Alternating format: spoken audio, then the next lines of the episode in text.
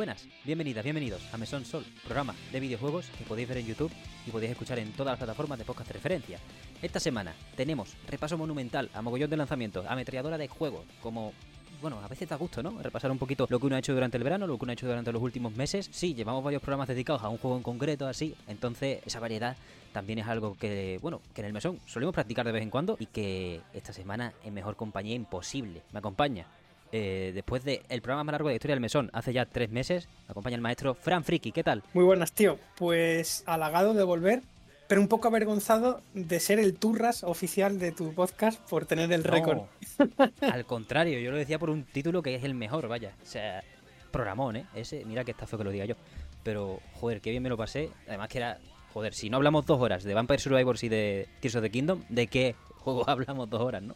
Eso es lo bueno, que si no es de esos, no es de ninguno. Así que nada, tío, un placer volver aquí a mi segundo hogar y, y nada, muy, muy enérgico estoy porque, joder, la de cosas que he jugado. Y, y es que este año está siendo, macho, inabarcable. Increíble. Total, total, total. A mí me va a dar para... Vamos, creo que lo he dicho varias veces ya, porque es como... Si 2024 fuese basura, que no lo va a ser porque ya tenemos una serie de lanzamientos que son de loco también, mm, sobre todo para el comienzo del año. Mm, y si 2025 fuese decepcionante de narices, es como, todavía me quedan juegos 2023 probablemente. Jugase lo que sí, Sí, sí. tú sumas 2022, 2023 y tal, y madre mía lo que tienes a ellos. No, acabas, no acabas. Es una pasada. Pues por eso, esta semana vamos a hacer honor a ese año, centrándonos en, bueno, no centrándonos en ninguno y destacando varios de los grandes de, de, este, de este año, al menos para nosotros. Frank, arranca cuando quieras con el primer bloque que, que lo traes tú además de lo que has jugado, de lo que te has pasado últimamente.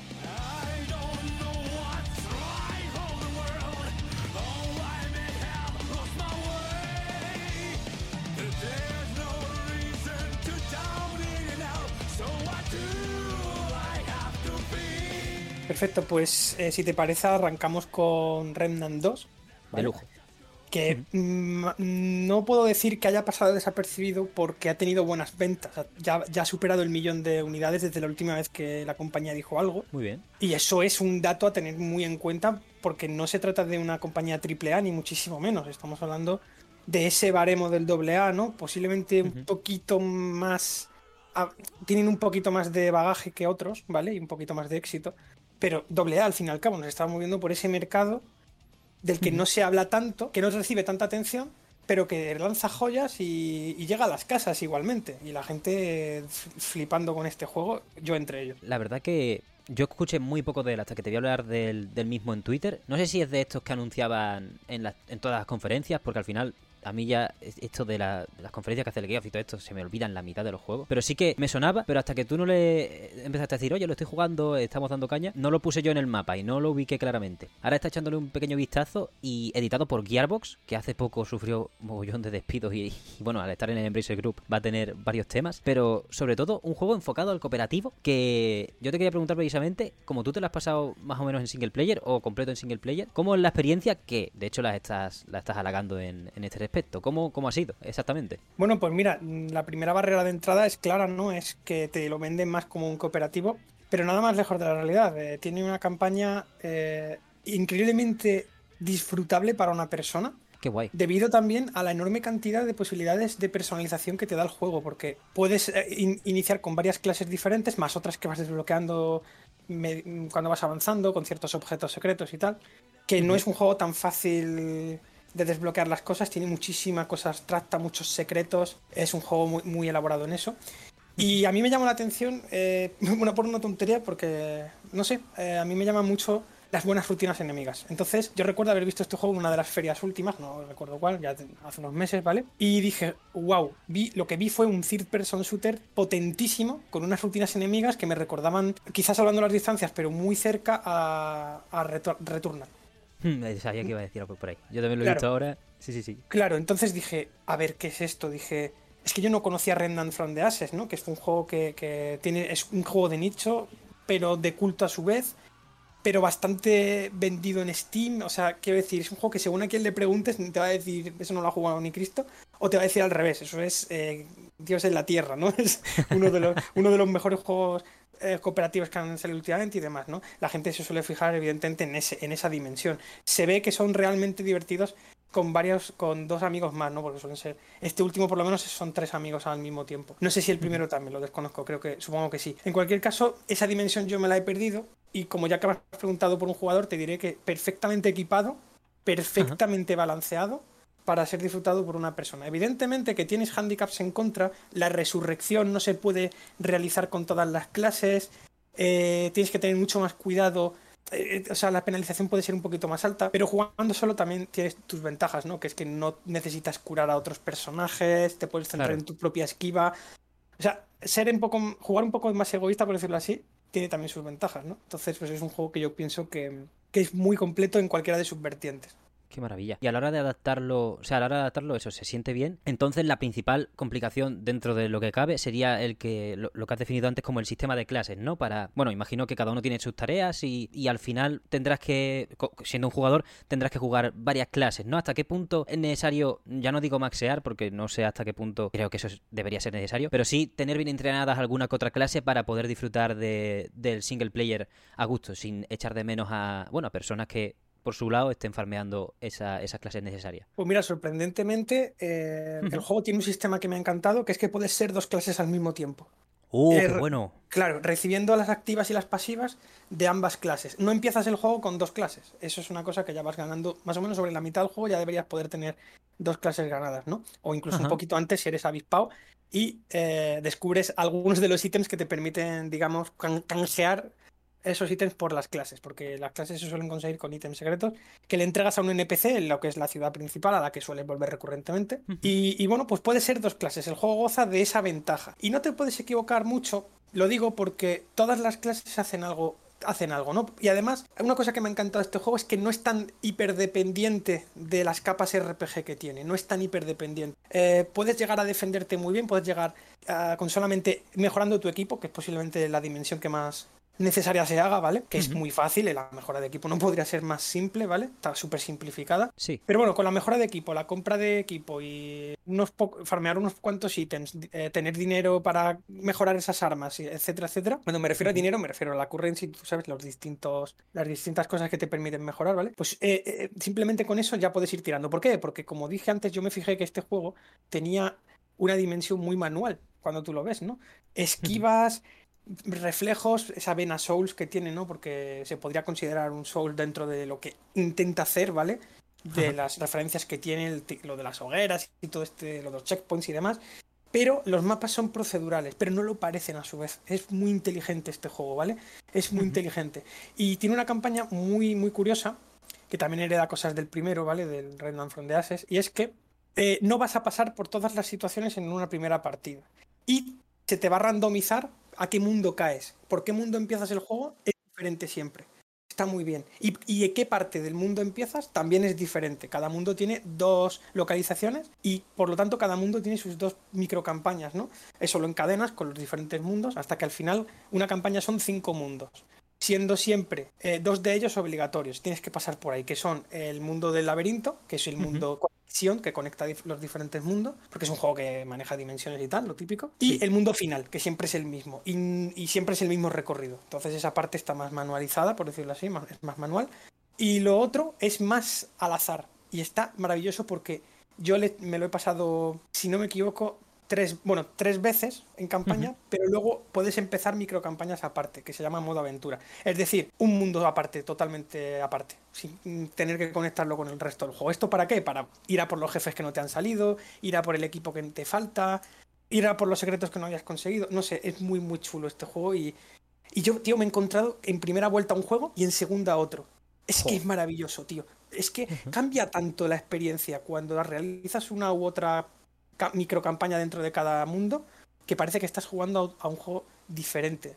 Es, genial la gran cantidad de, contenido que tiene. Y luego, claro, eh, no siempre te salen los mismos mapas. Por ejemplo, si la segunda vuelta vuelves a caer en la misma campaña del mundo 1, por decirlo de alguna manera, pues te pueden tocar otros jefes diferentes dentro de esa, de esa misma campaña, ¿no? Siendo siempre el jefe final de la campaña el mismo, eso sí. Pero no sé, es que es, complicado de definir en palabras. Quizá jugando se entienda mejor, es de esas ideas que jugando se entiende mucho mejor.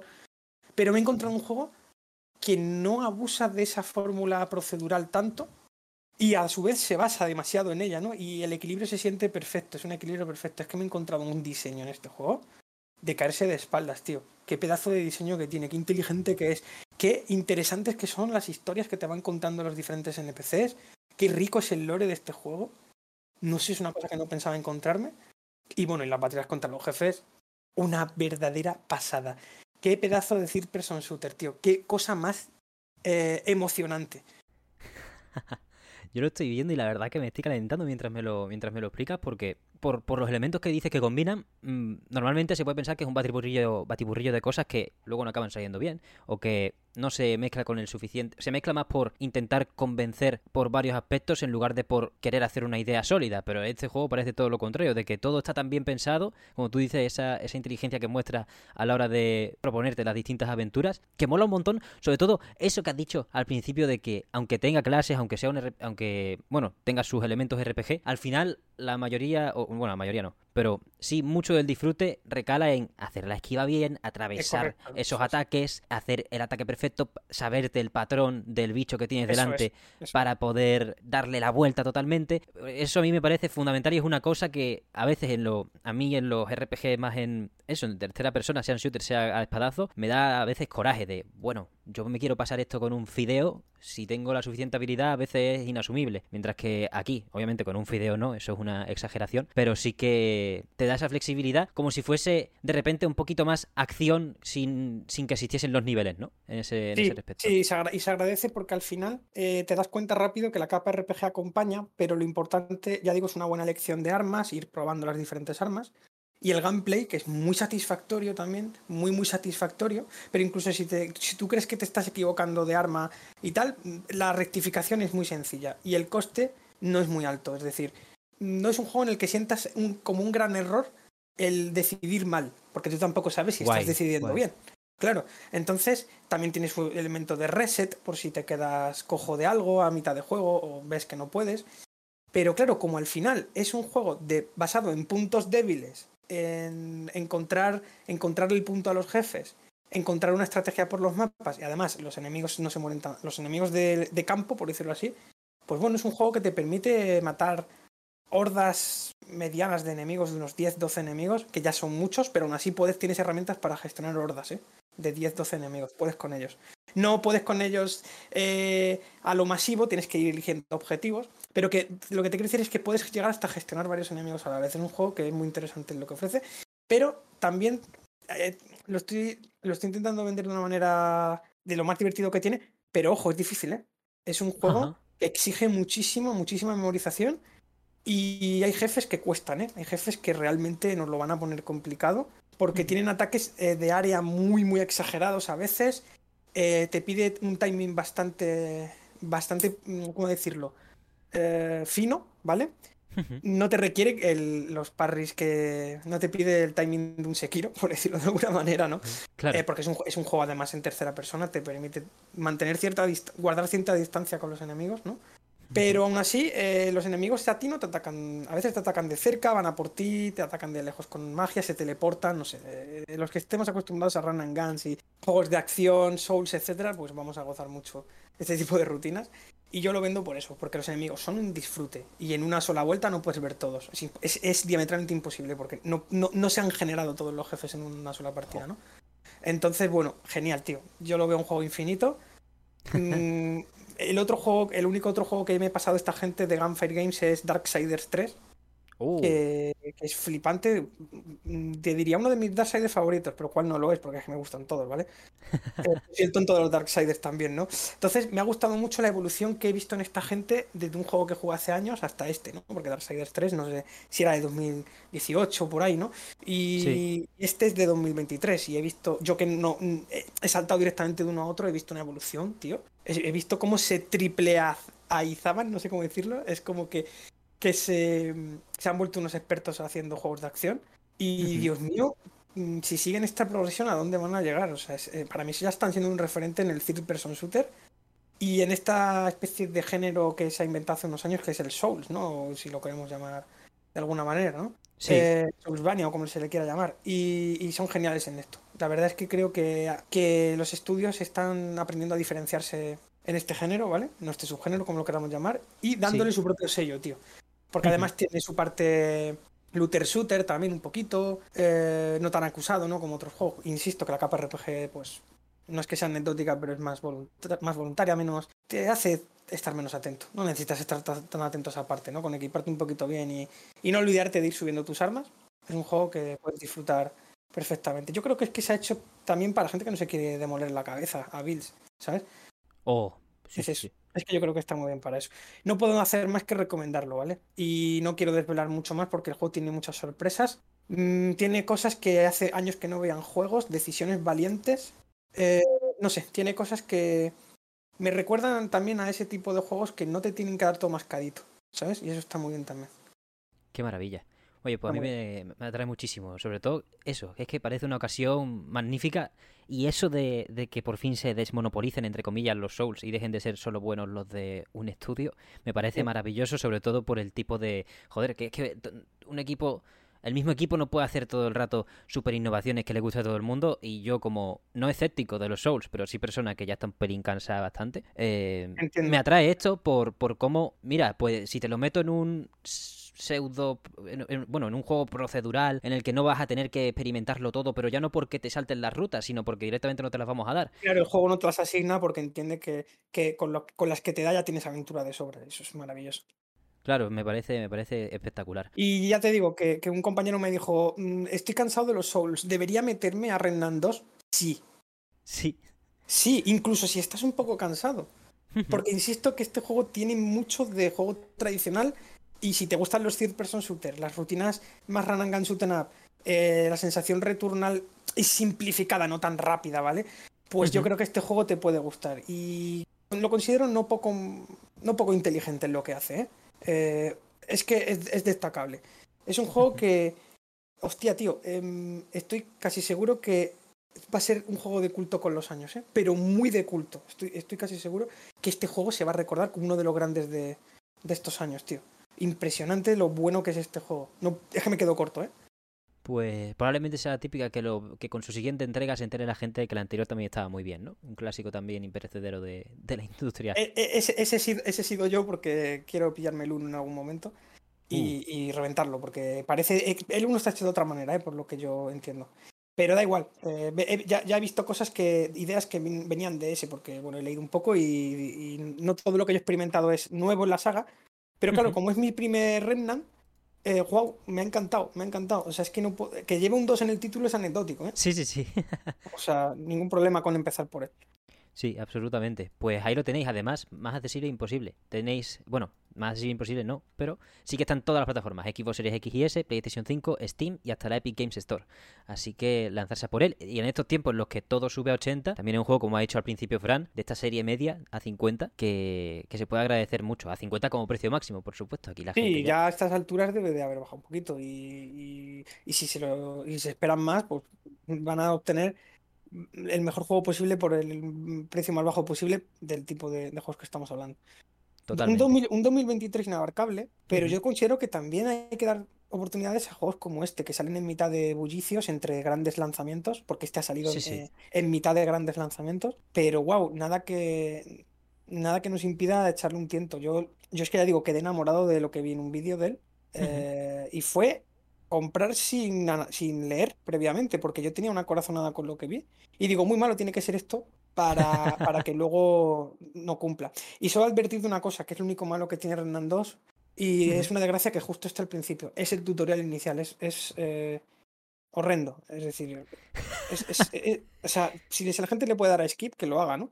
Porque creo que el juego, la primera vez que juegas creo que no te deja, pero la segunda vuelta y tal sí te deja ya skipper. Mm, saltáoslo porque es horrendo no explica bien cómo es este juego, no, no, sé, ni siquiera visualmente, que ya es una cosa que dice, joder, es que es, que es eh, el, mapa más feo del juego, con el avance más feo posible, te lo juro, ¿eh? esto es así. Y tú sabes que en tu, en tu casa me gusta mucho señalar los juegos que empiezan mal, solamente para advertir de que luego viene lo mejor, ¿no? Y por, suerte el tutorial inicial, veintipocos minutos, no creo que se alargue más, que eso 20 minutos. A partir de ahí el juego es eh, sobresaliente, de verdad lo digo, ¿eh? Ojalá no hubieran dado luz verde a ese tutorial, tío, porque estoy seguro que a alguno lo va, le va, le va a costar seguir un poco porque va a decir esto qué mierda es. Pero por Dios, mm, pero por Dios, eh, hacer el esfuerzo de llegar al, pueblecito inicial, a la ciudad inicial, y, ya de ahí el juego, eh, os lo juro, ¿eh? Para arriba, sin parar, hasta el final del juego, ¿eh? un mod que te teleporte al principio de, la chicha, ¿no? Que te saque del tutorial. Que te saque a la ciudad y ya puedes empezar. Sí, no, pero y, menos mal que es corto el tutorial, sí. ¿no? Madre mía. Pues ahí está. La verdad que yo una cosa que destacaría de este 2023 junto a este Renan es que bueno, no sé si es de 2023, simplemente es una sensación que me da por los juegos que, me ha tocado jugar. Pero he experimentado muchas maneras distintas de, acción, junto con Hi-Fi Rush, con el. Bueno, con el Bayonetta Origins es otra cosa más. Bueno, yo me lo he pasado muy bien y tiene su, tiene su, su vuelta de tuerca en, en la jugabilidad, aunque no haga específicamente falta. Y la verdad que este Remnant presenta también una propuesta distinta dentro de los Souls y con ello quería pasar, Fran, con tu permiso, si quieres añadir cualquier cosa sobre no, no, todo dicho, tío, todo dicho. Perfecto. Pues con eso pasamos ya a una propuesta muy distinta dentro de la acción, no por quizá la acción en sí, porque eso ahora te lo voy a preguntar, sino porque es un hack and slash casi puro y duro dentro de una franquicia que no se lo que no se había permitido hasta, hasta ahora. Final Fantasy XVI. De esto sí que te quiero preguntar hace un montón, Fran. Te dejo 100% de nuevo el bastón de mando, porque claro, yo no puedo jugar, no tengo una Play 5, y he estado babeando con la propuesta de Naoki Yoshida y su equipo, entre los que se encuentra el staff de Platinum Games.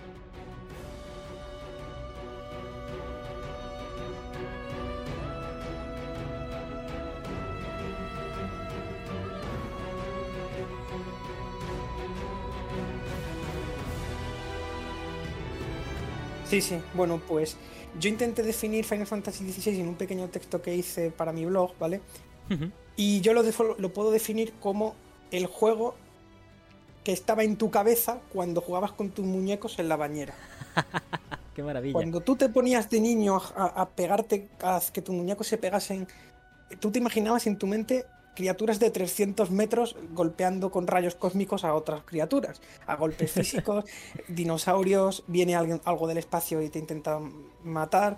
Eh, luego lo que parecía que estaba muerto no estaba muerto, no sé, todos esos jueguecitos mentales que de niño tenías, pues me he encontrado un ejercicio de imaginación sin filtro, sin filtro, tremenda, ¿no? Porque los análisis y, el debate creo que se ha polarizado demasiado, se ha desviado demasiado hacia qué es lo importante en los ritmos de los RPG y las quests y no sé qué.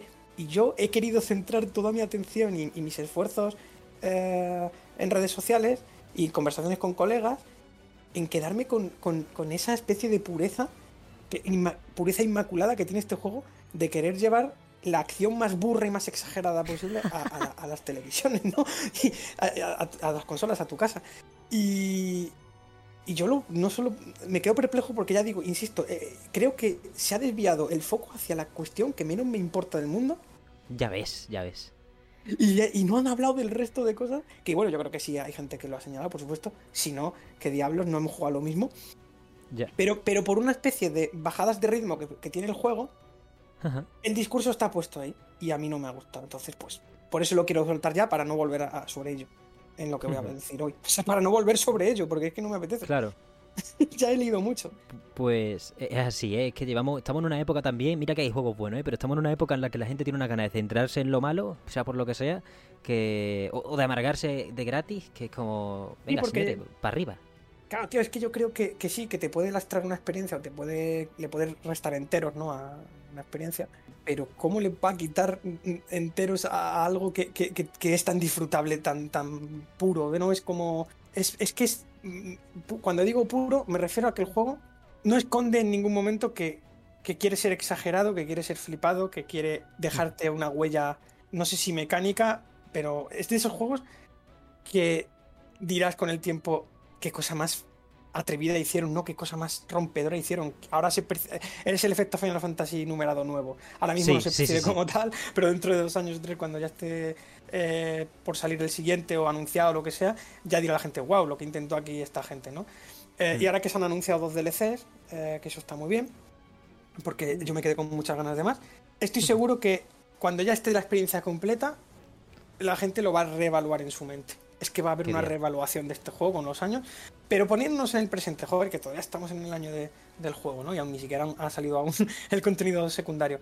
Pues yo qué sé, eh, que sistema de, un sistema de combate que te hace sentir mega bueno, mucho mejor de lo que luego, de lo que luego eres. Qué difícil es conseguir que con dos botones o uno, y un par de esquivas a tiempo y demás, te hagan parecer que eres el mejor del mundo, tío. Es como, ¿qué, es, qué, qué satisfacción más grande el hecho de golpear, el hecho de atacar, el hecho de defender, el hecho de esquivar y sentir como que has entendido las reglas del juego rápido, que los enemigos sufren ante tu gran destreza. y, digo gran destreza porque ya me entiendes, es como con dos botones eres capaz de parecer un Power Ranger eh, comido a monsters. Y, y la verdad es que el juego eh, es en eso se porta genial. Yo creo que lo más currado de Final Fantasy XVI es el sistema de combate, con, diferencia. y, lo venden como que es simple, pero es que es lo que quiere ser. Es que hmm. la complejidad se la añades tú ya con siendo más veloz, entendiendo mejor las combinatorias. Es un juego que al final que se basa mucho en cooldowns, es decir, eh, lanzo una skill y espero a que se me recargue y mientras se me recarga esta skill ataco con otra cosa. Cuando es un juego muy de stagger, cuando tú metes, cuando tú dañas a los malos, a los jefes, estos se quedan noqueados, ¿no? Un momento y ya puedes hacerles más daño. Es un juego que, juega mucho con esos tiempos muertos, ¿no?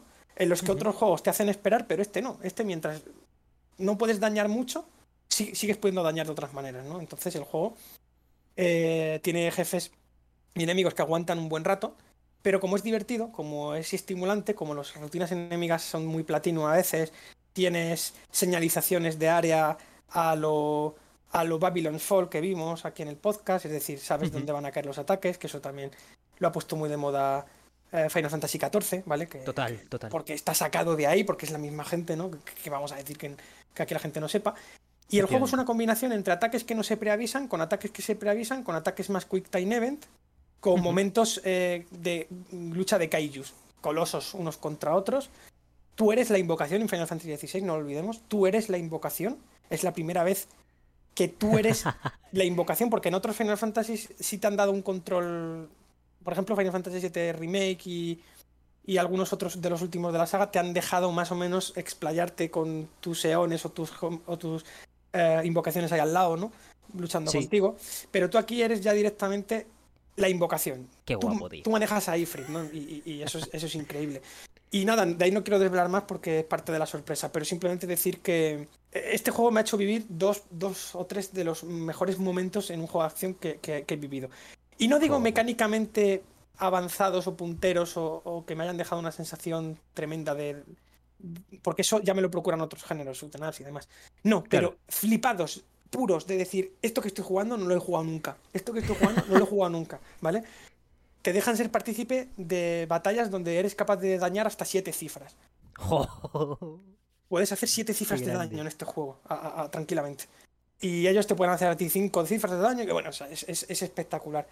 Una banda sonora inabarcable, inabarcable. No paran de sonar musicones uno tras otro, tío. La historia a cada uno le parecerá una cosa, pero a mí me ha enganchado muchísimo.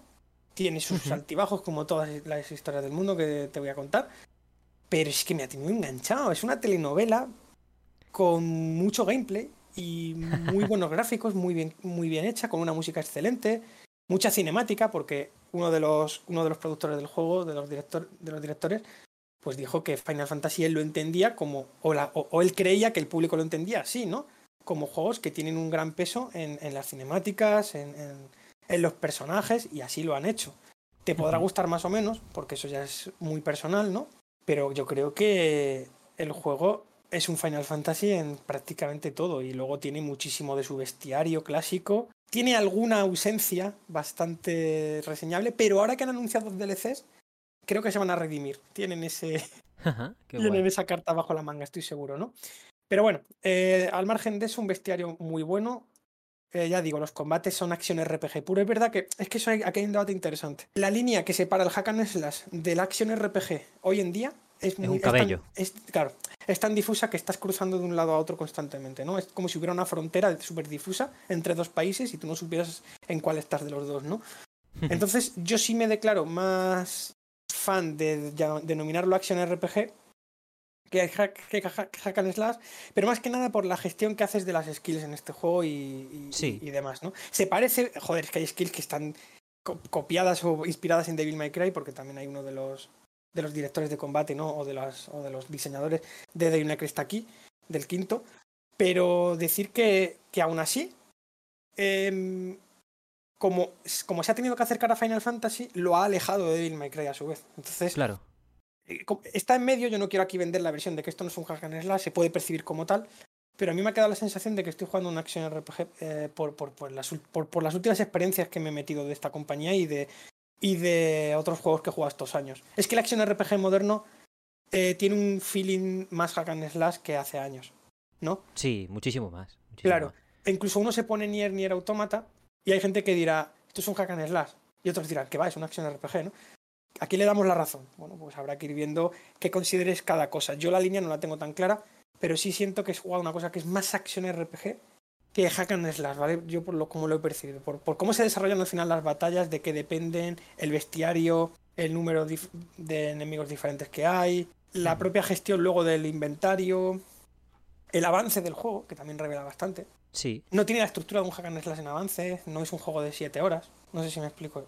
Sí, totalmente. Eso es una de las cosas que te iba a preguntar. Que al final un hack and slash lo define que eh, te puede llegar a hacer en lo que te haces un, un de un action RPG o de un JRPG. Te hace cuatro de Bayonetta 2, por y ejemplo. Y encima son juegos que están muy enfocados al combo, muy enfocados a la puntuación, al, al estilismo, a cuánto de sofisticado puedes llegar a ser matando. Y este juego, si bien tiene capas de sofisticación, porque el juego tiene un modo arcade en, el que puntúas, ese modo no se te presenta de manera obligatoria en la aventura, no lo percibes como tal y lo agradeces porque hay, una, hay un síndrome que tienen los hack que a mí me sucede, que es que me hacen sentir mal si no estoy puntuando alto, a mí por lo menos. Me hacen sentir mal, pero no porque yo me sienta malo jugando, sino porque siento que no estoy sabiendo exprimir los sistemas de combate que ofrece el juego. Y sin embargo, en Final Fantasy XVI tienes la sensación de que sí estás entendiendo el sistema de combate y sí le estás sacando partido. Es muy diferente el, cómo un sistema arcade te puede llegar a hacer sentir mejor o peor. Y, eso te lo dice alguien como yo, que juega mucho arcade, que respeta muchísimo todo este ecosistema. vengo, vengo de juegos de esa, de esa dinámica. Claro. Que jugué desde niño. Pero de vez en cuando, tío, ¿me quieres dejar tranquilo no diciéndome cuánto de bien voy, ¿sabes? Sí, yo, creo que esa es una de las claves que has definido bien sobre el control al principio, que es la sensación de exprimir. Eso a mí me pasa muy fácil en, en Bayonetta porque no me exijo mucho. Yo con saber esquivar perfecto ya voy sobrado. O sea, no, no, tengo nunca, no he hecho nunca un vídeo de combos porque, ¿para qué? A lo mejor he subido un clip a Twitter porque ya estaba muy emocionado. incluso Bayonetta te deja hacer lo que tú quieras y Dave McRae claro. también. De, hecho, son hack and slash que han sabido con el tiempo eh, pedirme, pedirle menos al jugador en, en esas Efectivamente, yo, eso es algo que, otra de las razones por las que veo esa leve frontera cada vez más fina entre el action RPG y este y el hack slash. Pero eso, también una cosa bueno, una cosa que me gusta a mí ver, yo no voy a decir que sea esto la esencia de nada, porque no tengo ni idea, me daría falta jugar mucho más, creo. Pero mi concepto de acción lo has definido muy bien sobre y, por eso creo que ya estoy engoriladísimo por Final Fantasy XVI. Menos mal que con los DLC han confirmado que se está, ya están con la versión de PC, gracias a Dios. Sí, sí, Pero... sí. Muy, muy positivo para que más gente llegue al juego. Así de es que, Fran, tú no sabes cómo voy a devorar este juego. O sea, es que, uff, salga cuando eh, salga, está yo, yo, he superado las 100 horas de juego ya, eh, y, no, porque las dure, porque con, con menos ya tiene. Es porque me ha viciado muchísimo, me ha encantado explorar por ahí, matarme, pegarme con bichos que ya me había pegado. Eh, yo me hice. E, el juego te deja empezar en New Game Plus conservando lo que ya tenías y demás. Y, entonces es cuando el juego empieza a meter más capas de complejidad en el combate y demás. Que tampoco te crees tú que se va a mucho más de lo que ya has jugado, pero eh, creo que consigue desplegar cosillas interesantes que no despliega en primera vuelta, ¿no? Eh, pero aparte de eso, eh, lo dicho, tío, un juego que es elegante en lo que hace, que sabe poner el punto sobre las IES en donde hace falta. Y como yo no quiero desvelar la parte más flipada de Final Fantasy XVI, que son estos momentos de combate de kaijus, ¿no? podemos resumirlo así, de combate de deidades, ¿vale? Sí, sí. Eh, que ya se, ya se empezó a ver un poquito eso en Final Fantasy IX. Eh, no sé, como que en Square Enix, eh, en Square Soft, eh, alguien ya quería, o estoy seguro que alguien ya quiso en su día, enfrentar invocaciones entre sí, ¿no? Y aquí la idea, eh, la idea central de este juego es que no solo tú está tu protagonista, sino que hay otros que tienen tus mismos tus mismas cualidades y las van a usar contra ti, ¿no? Si pueden. Y es flipante, es flipante porque, joder, esto no lo dice mucha gente, pero para mí de niño Final Fantasy era flipadez. Incluso cuando iba por turnos, mis primeros Final Fantasy fueron 7, 8 y 9. Em, cuando yo salía al cole, cuando yo iba al cole a jugar con mis... Eh, o sea, iba al cole y salíamos al recreo a jugar y demás, o estábamos ya en casa por las tardes, ¿tú qué crees que hacíamos por la calle? Yo soy Squall y voy con la espada y, te, hago 9, te hago 9.999 de daño. Ah, pero he sobrevivido porque me he echado una ultra poción. Eh, cola de Fénix, haciendo el gesto con la mano. Cola de Fénix, te he resucitado. Tal. Qué guapo. Yo he jugado por la calle en el aire, siendo, siendo cualquiera de Final Fantasy. Ah, pues ahora soy eh, Cloud y yo soy Barret con el brazo metralleta y te pones la cartulina en el brazo y no sé qué.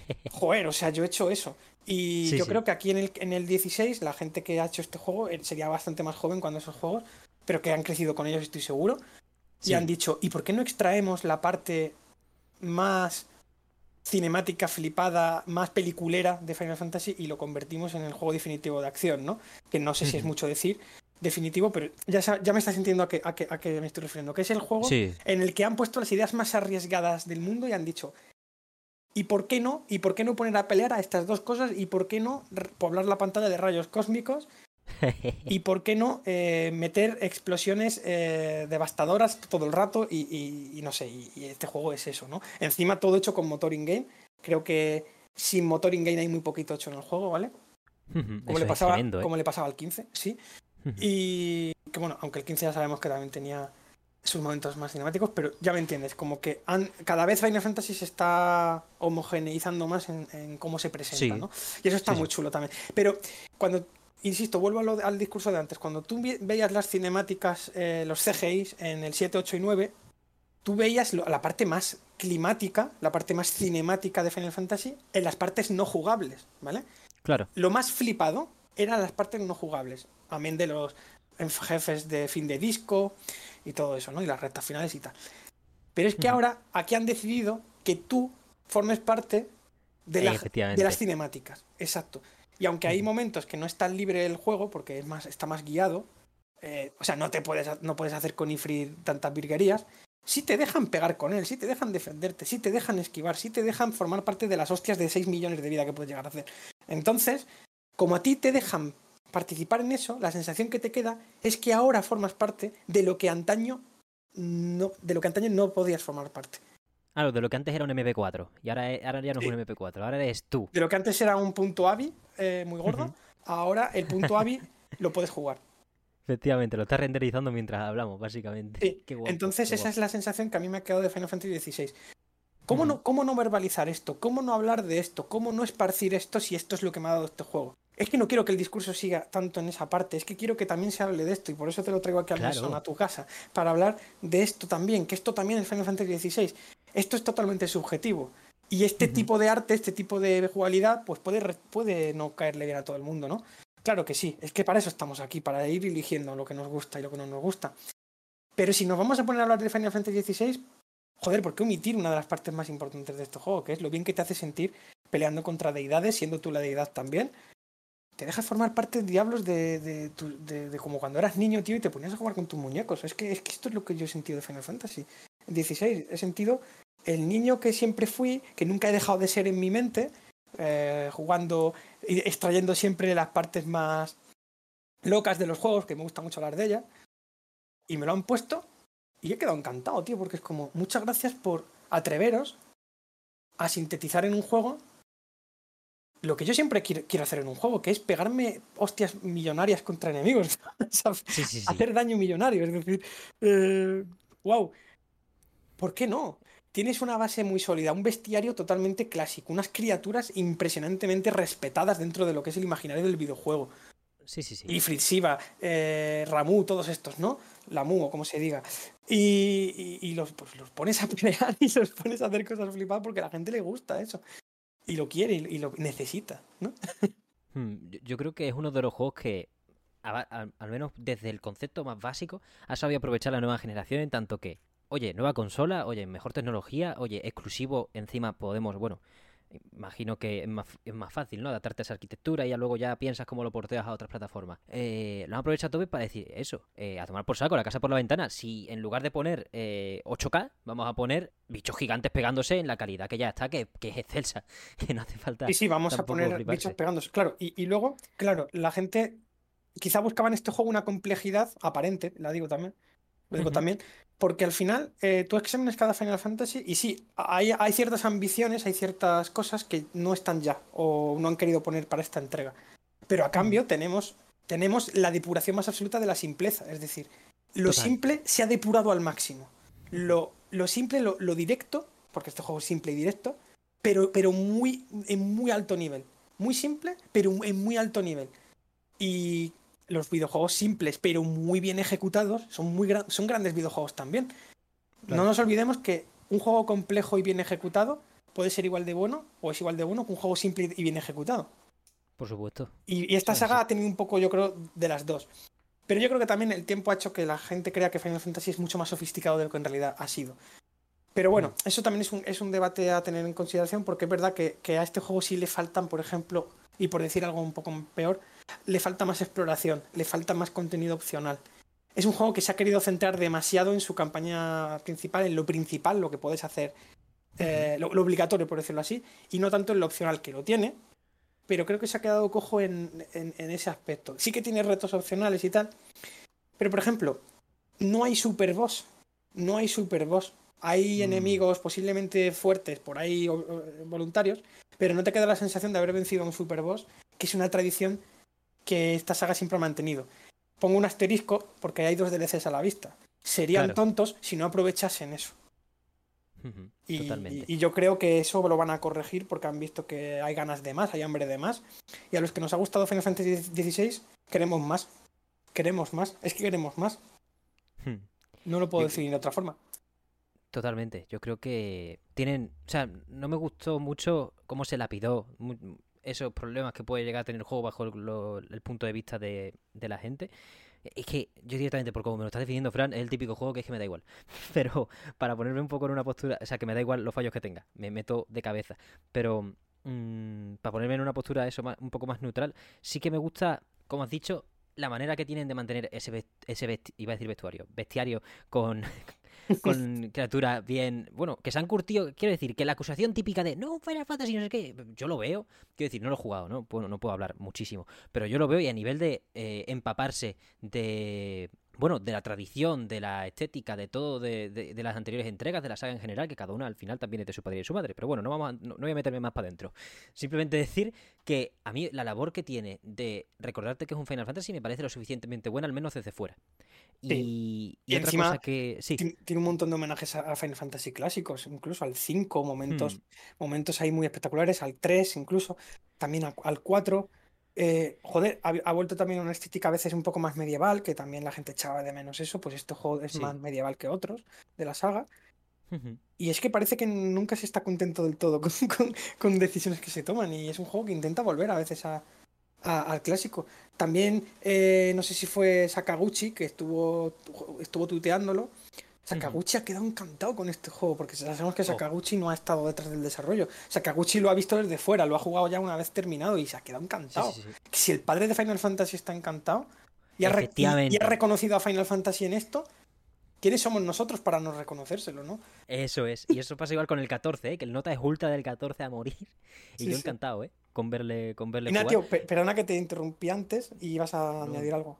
Aparte. Nah, más o menos en esa línea de que, joder, es un Final Fantasy y es un golpe en la. No voy a decir en la boca, pero es que ya a veces uno se. Yo qué sé. Hay conversaciones cíclicas en el panorama del videojuego, que no voy a mencionar ninguna para no deprimirnos ya, pero que se repiten todo el rato. Una de ellas es: un Final Fantasy no es un Final Fantasy. Es como, pero vamos a ver, si venimos de eso, venimos del que Hironobu Sakaguchi se está fumando en su casa en Honolulu el Final Fantasy XIV doblado. Y esto es de las mismas personas en, gran parte. Me mola mucho cómo hablaste también antes de sobre la simpleza que tiene, ¿no? Sobre cómo explota la, simpleza al máximo.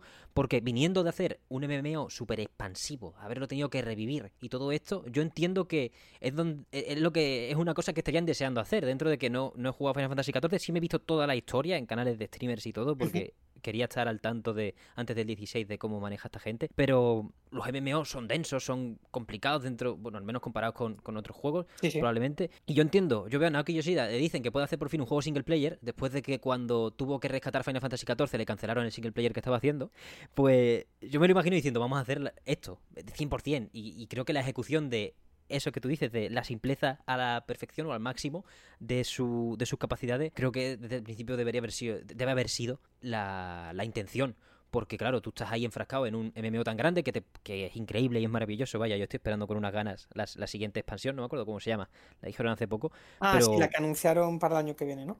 Sí, la de que parece Orlando Bloom, el prota. Es como...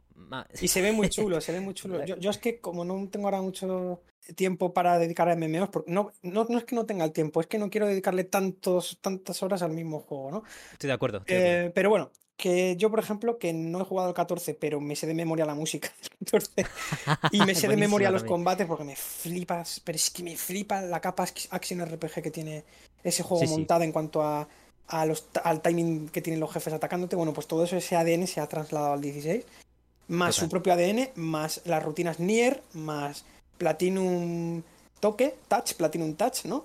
Y todo esto, pues eso está aquí en un juego. Y yo también en mi blog intenté decir que Final Fantasy XVI es el fin del camino o el punto medio del camino entre el que los fans de los Utenams, los fans de los Action RPG, los fans de, de los Hack se van a encontrar, ¿no? Y, y, es, es, un sitio donde convergen varias, varios gustos, ¿no?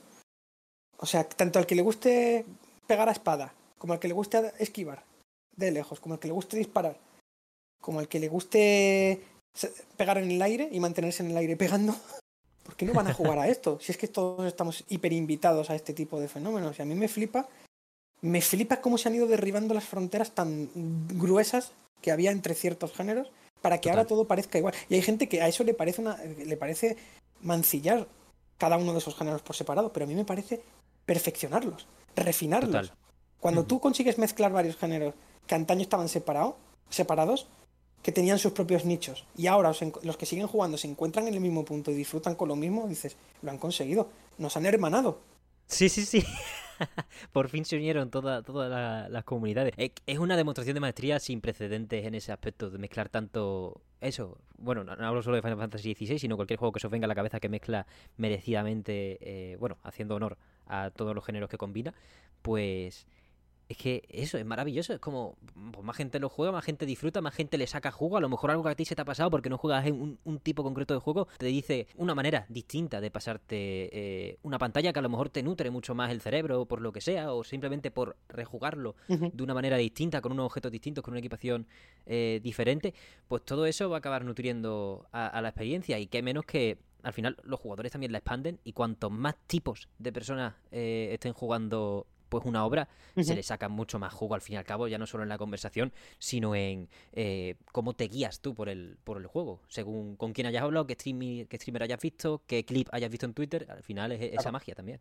Y decir que, por ejemplo, claro, hay gente que lo, lo considera más hack and slash, ahora que hemos estado hablando de, fronteras entre géneros, eh, tal vez porque eh, no explota tanto las debilidades enemigas, o sea, todo esto de las debilidades elementales y de estado se prescinden en Final Fantasy XVI. Entonces, al final terminas encontrándote con enemigos que van a caer igual uses una cosa u otra. Posiblemente tarden menos si eres más listo y combinas otras cosas. Entonces, claro, el haber perdido un poquito ese toque diferenciador de enemigos entre sí, es decir, cómo ataco a este, las mismas estrategias que le hago a uno igual no le sirven a otro, como aquí eso se ha simplificado, insisto, es más fácil matar a un enemigo sin descubrir su punto débil, ¿vale? Pues bueno, hay gente que echa de menos una complejidad que ha tenido esta saga a veces, y no lo llamo complejidad. Es simplemente porque al lado de este parece complejo, porque venimos de eso, ¿no? Pero al lado de otros RPGs, Final Fantasy no ha exprimido apenas eso. Porque siempre encontrabas estrategias muy perras para saltarte los daños, las vulnerabilidades elementales y hacerte builds bestiales que se saltaban a la torera casi cualquier defensa, ¿no? Pero bueno, como este juego hace eso, es decir, perdón, no hace eso, es decir, que lo, simplifica todo para que casi cualquier, casi cualquier estrategia por la que tú optes sea válida. Al final te queda algo menos complejo, menos rico posiblemente en estrategia, pero más divertido si, si quieres pasártelo bien sin, filtros, sin tener que complicarte, sin tener que sobrepensar que llevo al combate. Tal. Yo entiendo a la gente que echa de menos eso, ¿no? Y que venía a Final Fantasy a encontrar eso. Pero es que yo también venía a Final Fantasy a ver bichos enormes pegándose. Y también venía a Final Fantasy a yo pegarle a un bicho súper flipado que tiene cuatro transformaciones. Yo también he venido a Final Fantasy a ver eso. Y Final Fantasy me lo ha dado eso desde, desde, que yo soy niño. Efectivamente. Entonces, ¿por qué no iba yo a querer esto? ¿Y por qué otro que siente lo mismo que yo no lo iba a querer? ¿Sabes? Entonces, por hmm. eso digo que las gallinas que entran por las que salen. Hay cosas que han dejado de ser tan espectaculares o tan relevantes desde el punto de vista de gameplay, pero, pero a cambio se le ha puesto gameplay a cosas que antes no lo, no lo tenían o no estaban representadas por medio de gameplay. Efectivamente. Y ya está, y poco más puedo añadir. Me, parece maravilloso la, la, propuesta en general, porque es eso. Yo eh, cuando vi lo de, lo, de los kaijus, lo de los icons ahí pegándose a saco, me recordó básicamente a lo de a, las que hay en Bayonetta 3 y por la vista, vaya, no, no por la sensación jugable. y dije, buf, como tampoco les salga del todo, va a ser preocupante.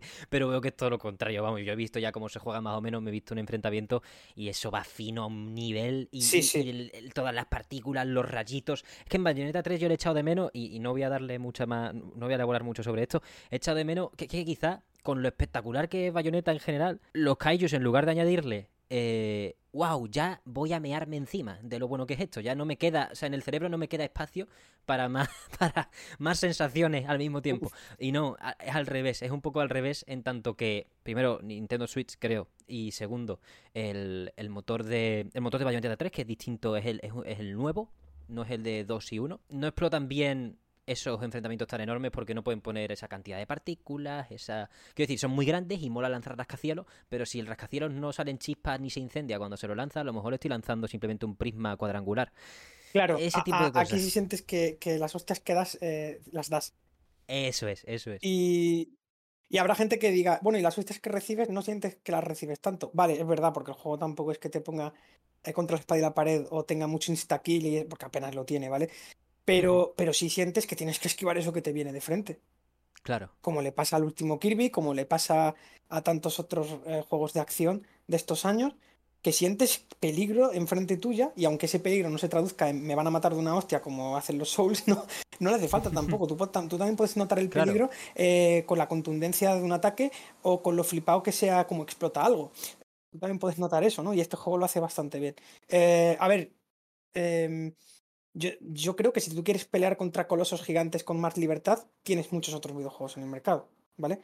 Este juego posiblemente, y vuelvo a decirlo, simplifica también ese tipo de encuentros, pero te hace jugar con ellos y al final quedas muy satisfecho con lo que estás jugando. Y, ya digo, que posiblemente no sea el, mejor juego a nivel mecánico que hay ahí fuera, pero uno de los más satisfactorios y que mejor sensación de habértelo pasado bien te dejan, sí. Y eso es también destacable, ¿no? Y no necesita la rejugabilidad de un hack and slash tampoco. Es que en una sola vuelta ya, ya sientes que estás satisfecho. Yo le di más porque dijo, yo quiero seguir jugando a esto, maldito sea. Yo quiero seguir jugando. Y, así lo hice, ¿no? Porque le saqué al final el platino y demás. Y tras el platino he seguido jugando, quiero decir. No, no se me ha agotado esa, esa set Final Fantasy XVI. Yo, yo sigo teniendo set de este juego. Por eso estoy tan contento de que lo vayan a expandir, de, que lo vayan a, a mejorar o que lo vayan a seguir notando, ¿no? Macho, y otra cosa que no se dice el estado del juego, cómo salió el juego de bien pulido, que es verdad que a nivel de rendimiento, pues eh, tenía su. tenía. se podía pulir, pero es que a nivel jugable es casi perfecto. Es que tú hoy, por hoy pones Final Fantasy XVI glitches y no vas a encontrar nada, o casi nada, ¿no? Qué pasada. Es verdad que te costó, me acuerdo que, estabas diciendo por Twitter que te estaba costando un montón encontrar, encontrar el out of bounds clásico. Lo, encontré, lo encontré finalmente. Sí, eso sí lo vi. Porque yo lo llamo la tradición, ¿no? Que es salirme de, por el mapa de un juego y lo conseguí al final tras un cojón de horas y mucho sufrimiento mental. Pero lo hice, ¿no? Eh, eso también es un reto que yo me pongo. Pero quitándome a mí de la ecuación, que estoy malito, eh, es muy difícil encontrarle fallos a este juego, de verdad. Fallos de decir, joder, que tal, que no puedo pasar de aquí, o, o se me ha trancado el personaje, o se me ha cerrado por un crash, lo típico, ¿no? Que suele pasar hoy en día. Cosa que sí me ha pasado, por ejemplo, con el último Star Wars, que también he jugado. No, lo, no te lo incluí en la lista porque se me ha olvidado, pero también es uno de los juegos más recientes que he jugado. Y ese es lo contrario. Ese me he encontrado un juego muy pulible en absolutamente todo lo que hace, ¿no? Me ha encantado, sí, pero muy pulible. Y las cosas como son. Y sin embargo, este Final Fantasy XVI ha salido en un estado maravilloso, igual que salió 7 Remake, que es otro gran, otro gran referente dentro de, de, juegos disfrutables sin errores, ¿no? De salida. Y este juego es un S-Club, yo pienso, el 16, ¿vale? Entonces, no solo lo alabo por lo que me ha parecido, pero también por el estado en el que ha salido. Es una pasada, la verdad, el desarrollo a nivel de, de cómo lo han llevado. A ver, no sabemos exactamente a nivel interno, no ha habido todavía un documental. Me gustaría ver si se, sesenta al respecto. Pero la manera en la que. Sí, sí, sí. La manera en la que sacaban comunicado decían, esto más o menos cae en verano de 2023. tal cual, abiertamente. Más o menos por verano lo tenéis. Y de momento tenemos listo hasta esta altura seguí esperando, porfa, que esto va a quedar como, esto va a quedar como Dios. Más o menos era una sensación de, no parece un lanzamiento de un videojuego AAA convencional, en tanto que siempre hay gente con lupa siendo muy pesada. Aquí, con cuatro comunicados, trailers cinemáticos y enseñarte que la propuesta es sólida, ya estaban ellos tranquilos. No tenían prisa por venderte que esto va a ser, bueno, va a romper la tierra aquí. El 15 hizo eso. Básicamente, efectivamente. Y luego se pegó un ostión en no pocas cuestiones. Y eso que yo, yo aquí soy Don 15. Yo soy Don 15. A mí me flipó el 15. Le metí 300 horas al 15. Y aquí me tienes, ¿sabes? Y si lo metí y me lo compré de salida, con, con, lo poquito desarrollado que estaba en muchas cuestiones. Y aquí me tienes, ¿sabes? Que me flipó igualmente. Me flipó también su universo transmedia, que este 16 ha sido todo lo contrario. Está todo metido en el disco. Todo lo que tienes que saber del 16 está en el disco, ¿no? Eh, que de hecho también, por cierto, no me quería ir sin decirlo. Eh, tiene una característica. Joder, es que me acabo de acordar ahora que hablamos de Lore. Este juego tiene una de las mejores decisiones de diseño que he visto en cuanto a cómo te cuenta la historia, porque tú en cualquier momento del juego puedes pausar y en tiempo real leer lo que, lo que, lo que está pasando. Un resumen de... Por ejemplo, estás hablando con un personaje, ¿no? Tú pausas el juego y puedes, eh, eh, puedes leer más sobre el personaje que te está hablando a ti para que sepas de qué reino viene, para que sepas qué es lo último que ha pasado con él. Qué eh, guapo. Claro. Y luego además tienes un mapa político, cuáles son las, las luchas, las guerras que ha habido en este mundo, en qué años se han producido, cuáles son los eventos que, históricos que estaban transcurriendo a la vez que tú estás jugando. Eh, lo está separado por reinos, tiene luego un buscador alfabético, eh, cada EI con su ficha, cada personaje, cada NPC. Ya digo, cada, cada, suceso que te pasa en el juego está documentado en el año que ha ocurrido, porque también hay saltos temporales en el juego, ¿no? Pasa, pasa tiempo, como pasaba en el 15. Y es genial cómo está contado esto, ¿no? Qué gran decisión es que tú puedas pausar un juego y decir, hostia, no me acuerdo de quién coño era este que me está hablando. Y, decir, ah, pues ahora sé quién es, y no solo sé quién es, sino sé quién es su enemigo, sé qué, qué relación tiene con el prota. No, es increíble. Joder, qué bien está hecho eso. Eso es que, vamos, se la han sacado de una manera con el, con cómo se cuenta la historia del juego. Eh, y más que la historia, del trasfondo, ¿no? El universo del juego, Balistea, ¿no? Que es el, mundo del 16 pues Balistea te la sobreexplican lo que tú quieras. Lo que, lo que a ti te apetezca saber sobre Balistea lo puedes saber en el juego. Qué maravilla. Es así de maravilloso. Sí, sí, y además una manera muy distinta de, introducir el lore, que a veces hay que hacer arqueología a morir, que eso puede ser muy atractivo en, ciertas situaciones y muy poco en otras, pero mm, me mola, me mola lo del glosario directamente cuando necesites la referencia, que la tengas directamente, no que tengas que irte a, a, montar la historia por ejemplo, a través de objetos o a través de no, no, aquí nada de eso. Aquí nada de me, Parece, me parece maravilloso que te la den directo. Mm, lo que tú sueles hacer con un juego que tiene mucho lore es, me voy a Google, tecleo total, y me voy a una Wikipedia. Aquí la Wikipedia está dentro del juego. Hmm, súper útil, súper Claro, ya está. Pues ya, ahora sí que sí, yo no tengo mucho más que decir de, del 16. Volveremos al mesón cuando los DLCs estén completos para seguir hablando de este juego, no lo vamos a olvidar. Yo por lo menos te voy a insistir en que sigamos hablando del año que viene. Así que... cuando tú quieras, vamos. Vamos, cuando esté ya el tema más avanzado, eh, volvemos a hablar de él. Y deseando tenerte de compañero de, de, aventura en este juego. O sea, que tú lo puedas jugar y podamos hablar de él. Porque estoy seguro que vamos a compartir muchísimo. Joder, va a estar tan guapo, tío. ¡Ah! Vamos, aquí va a haber, no sé cuál es el juego con el que me ha dado la chapa en esta casa, probablemente Halo Infinite, porque hemos cubierto con mi compañero Víctor, si hemos cubierto todas las temporadas del online, ya no más, ya la, quinta no, o sea, demasiado le hemos dado a 343 Industry con la que están liando, bajo mi punto de vista. Demasiado amor por Halo, la verdad, el que, el que tenemos. Y en cuanto nos pongan algo medio bueno, vamos a volver. Eso es así. Pues nada, pues ahora tienes. No sé si un segundo amor, pero te va a gustar el juego, ¿eh? Sí, yo este lo tengo clarísimo. Y, como me, la, vamos, me han revelado una, serie de cosas que yo estoy aquí tomando nota de cómo, de cómo va a entrar esto. Y sí, vaya, va a haber programa con el primer DLC, la versión de PC, el segundo DLC, el aniversario, el segundo aniversario. Y ahí hasta que, hasta que ya se muerta, muerta. Hasta que ya supongamos que está todo dicho o que podamos grabar nosotros ese documental sobre el desarrollo. Hasta que de tu casa sea renombrada a El Mesón 16, no vas a parar. Así, ¿eh? O sea, pero como con casi ningún otro juego, una, me parece tremendo. Yo creo que es una ocasión que, como tú has dicho muy bien antes, con los años va a agradecer mucha más gente que, existiera. Porque de verdad que ahora mismo, aunque haya vendido sus 3 millones de unidades, no haya sido un lanzamiento fracasado en ninguna medida, eh, ahora mismo yo, puede merecer muchísimo más de lo que está recibiendo. Y, también te digo una cosa, es un juego que es muy fácil en el que refugiarse. Es un juego que es muy fácil en el que perderse. Es un juego que es muy fácil en el que disfrutar unos días, unas semanas, eh, tranquilamente a tu ritmo, al que tú te quieras marcar con el número de horas que le quieras echar y el número de contenido opcional que quieras resolver. y, un viaje que eh, yo he leído que hay mucha gente que ha disfrutado de una manera personal, íntima, es decir, en su intimidad, en su casa, con sus, con sus seres queridos o ellos solos. Un juego muy fácil del que seguir enamorado de los videojuegos, de verdad lo digo. Qué maravilla. Yo creo que esa es de las mejores cartas de presentación. Cuando, cuando un juego prolonga tu, amor por, por, un género, por un, o por, la o por, por los lanzamientos en general que sigan apareciendo o por volver hacia atrás a, jugar otras cosas que, se te puedan llegar a ver saltado. Y que, y que, carajo, que, es una carta de amor al videojuego japonés, a, cómo, han entendido los japoneses la acción, cómo han entendido los japoneses los encuentros entre aliados y enemigos, cómo, presenta un, cómo se presenta un jefe en escena, cómo resuelves un encuentro. Qué maravilla. Todo eso no puede ser más japonés y a la vez, pues con el número suficiente de opciones casualizadas como para que no sientas derrota o que la derrota no es tan grave, eh, que sí que es verdad que, joder, se, agradece, se agradecería un poquito más de reto en algunas cuestiones. Pero insisto, como ya estamos hablando de una obra no cerrada, a diferencia que hace un mes que, que, parecía que lo era, o que ya lo estaba, ahora ya no hablamos de un juego cerrado. Entonces vamos a ver qué pasa, ¿no? Sí, sí. Super bosses, más dificultad. Ojalá que sí, ojalá que sí, porque tiene suficiente material dentro como para que lo que se añada calce, ¿no? Entonces vamos a ver qué pasa. Pues eso es Final Fantasy XVI, el segundo plato en nuestro menú. Me ha encantado, la verdad.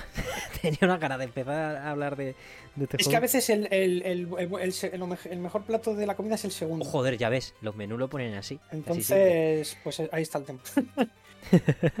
pues, Fran, pasamos a, lo que quieras. Si quieres que hablar de más cosillas que hayas jugado de momento, que te hayas pasado, que hayas disfrutado del verano, es tu momento. Si no, pasamos a la última sección de picoteo general, postre, como queráis ponerlo en vuestra, en vuestra mesa, porque cada uno como quiera.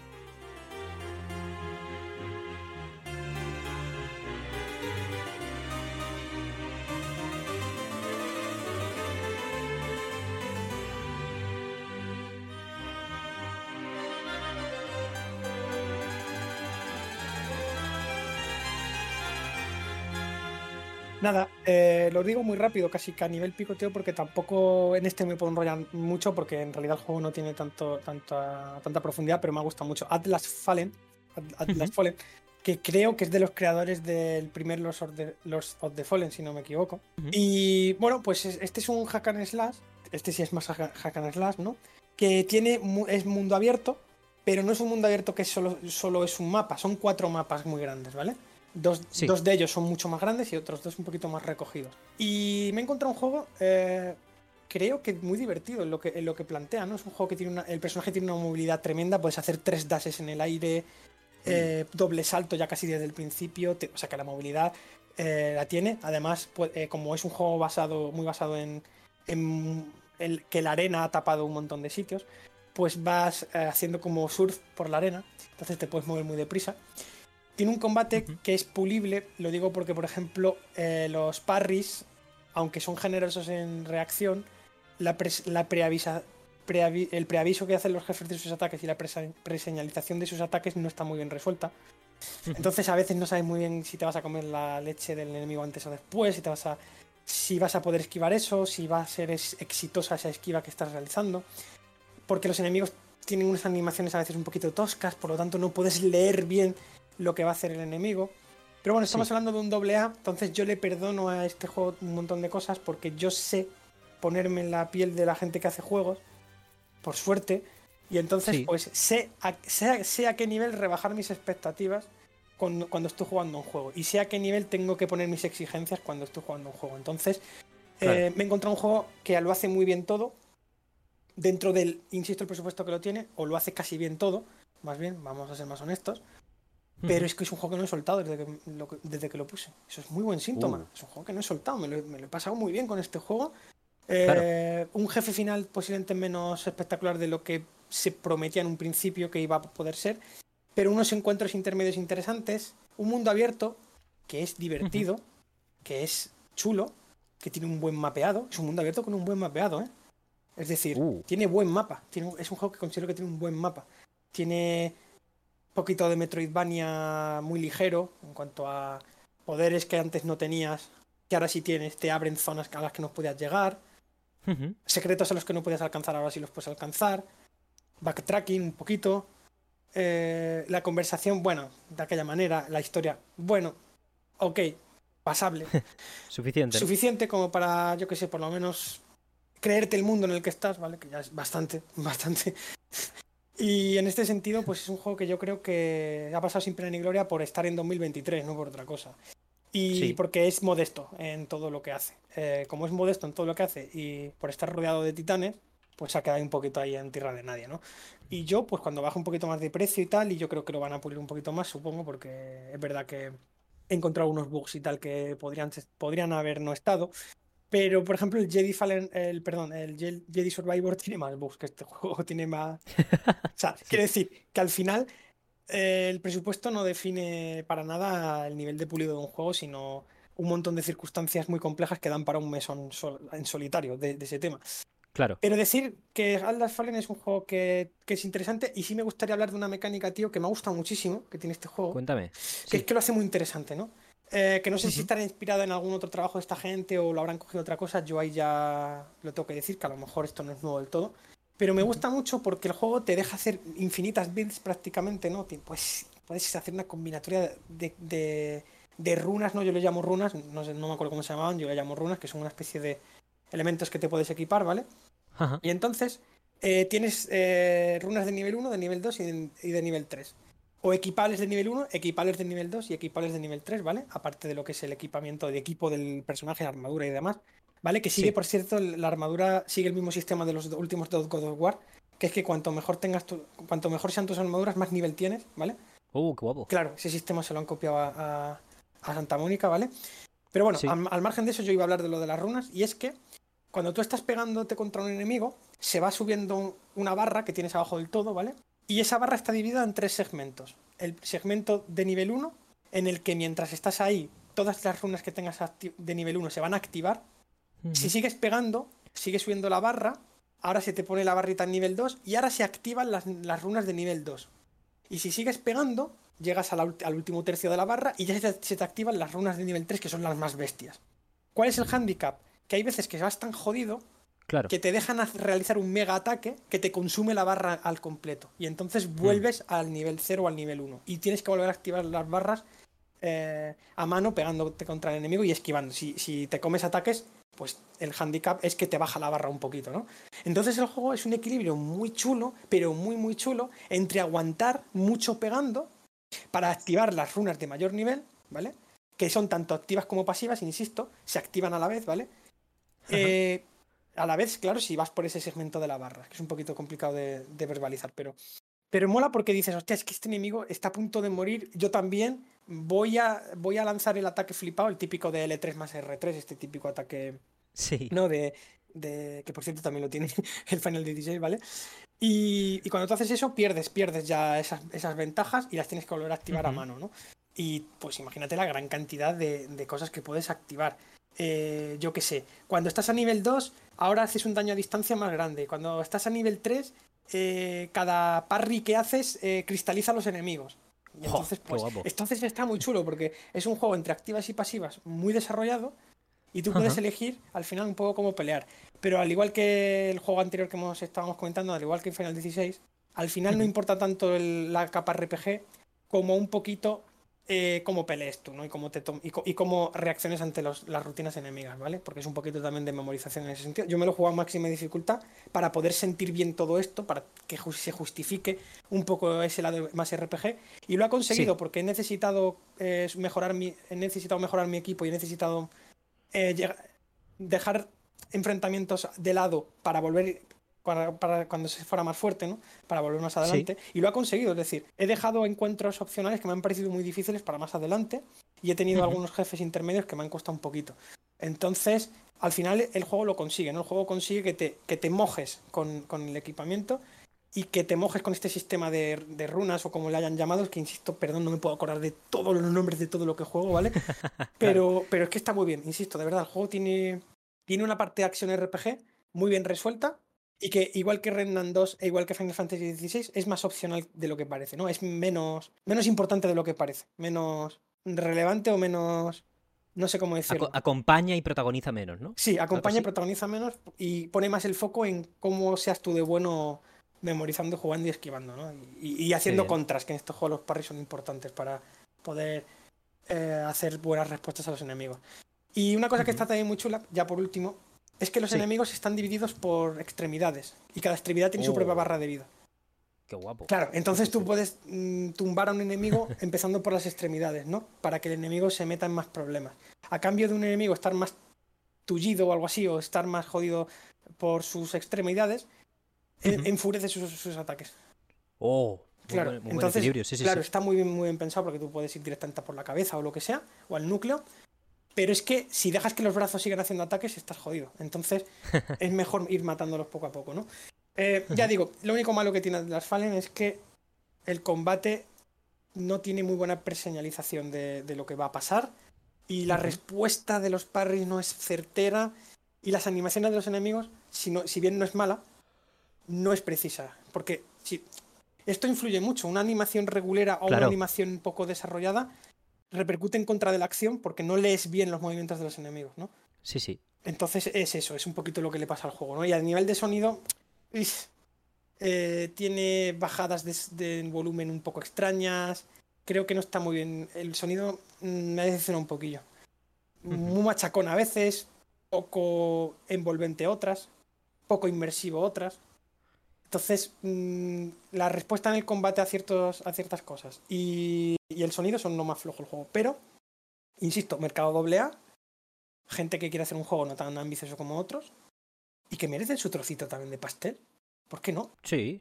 Además, eso, como tú dices, eh, pasa con el Renan también, con el Renan 2, que al estar en ese rango de doble A de 50 euros, que al final, pues esto va a ser, quiero decir, a mí me decía hace 6 años que esto era doble A y en plan de precio, no de acabado del producto, y, me arranco la cabeza. Pero esta es la realidad nueva. Entonces, la rebaja jugosa que puede tener esto en comparación con otros grandes lanzamientos que también te puedan generar dudas, como tú pones el, Jedi Survivor, por ejemplo, en caso de. Que se lanzó a precio de AAA, ¿no? Efectivamente. Y luego el, acabado del juego no, no llena, no es óptimo. Efectivamente. Y entonces, eh, al final pasa un poco esto, ¿no? Eh, pero bueno, los que jugamos más o menos de salida o cerca de la salida, que me considero ese tipo de jugador desde, unos años vista, tenemos este riesgo, pero es que yo también me llevo muy buenas experiencias sabiendo qué compro. Y, yo también me tengo que adaptar un poco a qué compro y en qué estado lo compro. Además, yo tengo una resistencia tremenda a fallos, que, yo trabajo buscando fallos en los videojuegos. Claro. Spoiler. Entonces, eh, joder, más benevolente que soy yo con estas cosas no lo hay por ahí, ¿sabes? Pero también, también me gusta venir aquí a decirlo. Oye, que esto es lo malo que os vais a encontrar con el juego. Eh, sí, importante. Cosas que al final un poco lo malo se, se relativiza cuando lo encuentras más barato. Esto es así. hombre, eso por supuestísimo. pues ya está. No, no estoy diciendo nada que la gente no sepa. Y un juego que os podéis apuntar de esa especie de, del montón bueno, del montón bueno que hay de los juegos. Hay un montón bueno pero ese montón de juegos que nadie revisa o que la gente olvida rápido. Bueno, pues Atlas Fallen ya está en ese montón, nadie habla de él, pero está bien dedicar unas palabrillas. Siempre está bien dedicar unas palabrillas. Perfecto. Pues, Fran, lo que has dicho al principio de desarrollado por los de Los the Fallen, te lo describo más o menos, que he estado buscándolo mientras, mientras hablabas. El Los of the Fallen 2014, por cierto, que ahora va a salir uno, bueno, no sé si es este año, pero o el año que viene, este se llama este, igual este año. este año. Pues el de 2014, co-desarrollo, porque a veces es difícil distinguir qué es editora, qué es desarrolladora, tal, pero en este caso es co-desarrollo de CI Games y Deck 13, y Deck 13 son los que hacen Atlas Fallen. Vale, la mitad más o menos del desarrollo de, ese otro. Efectivamente. Pero es que yo creo que es el primero que juego yo de esta gente, entonces no los ubicaba mucho. Sí, yo tampoco, la em, verdad. Pero vamos, ya digo, yo creo que han hecho un trabajo majete. Ah, por cierto, gráficamente, mm, muy buenos paisajes, muy bonitos. tiene una distancia de dibujado que creo que aprovecha bien En este caso PlayStation 5 lo aprovecha muy muy bien. Y yo creo que es un juego que, que eh, por ejemplo, en modo foto también quedan fotos muy chulas cuando lo sacas. Y es un juego que yo creo que es vistoso. Y jugablemente está gracioso. Sea, está, está competente. Y ya digo, me encuentro un mundo abierto bastante resolutivo y bastante divertido. Un poquito como le pasaba al mundo abierto de Immortals Phoenix Rising. Eh, que, que, creo que son mundos abiertos que son divertidos, que tienen buenas virtudes, ¿no? Recorrerlos está muy bien. Entonces me ha recordado mucho ese tipo de juego, porque también estás en un mundo así fantástico y tal. Y bueno, pues tiene sus ideas, ya digo, ya las he dicho algunas de ellas. Y y oye, merece estar en el mesón, yo pienso. Mola mucho, ¿eh? Sobre todo me ha, gustado mucho, me estaba intentando recordar mientras lo describías. El sistema este de, cargar las barras y tener que gastarlas, eso lo tenía que en, un concepto bastante distinto, sobre todo por el género en el que se desarrolla. Un Metroidvania de Team Ladybug, los creadores de Drainus eh, God.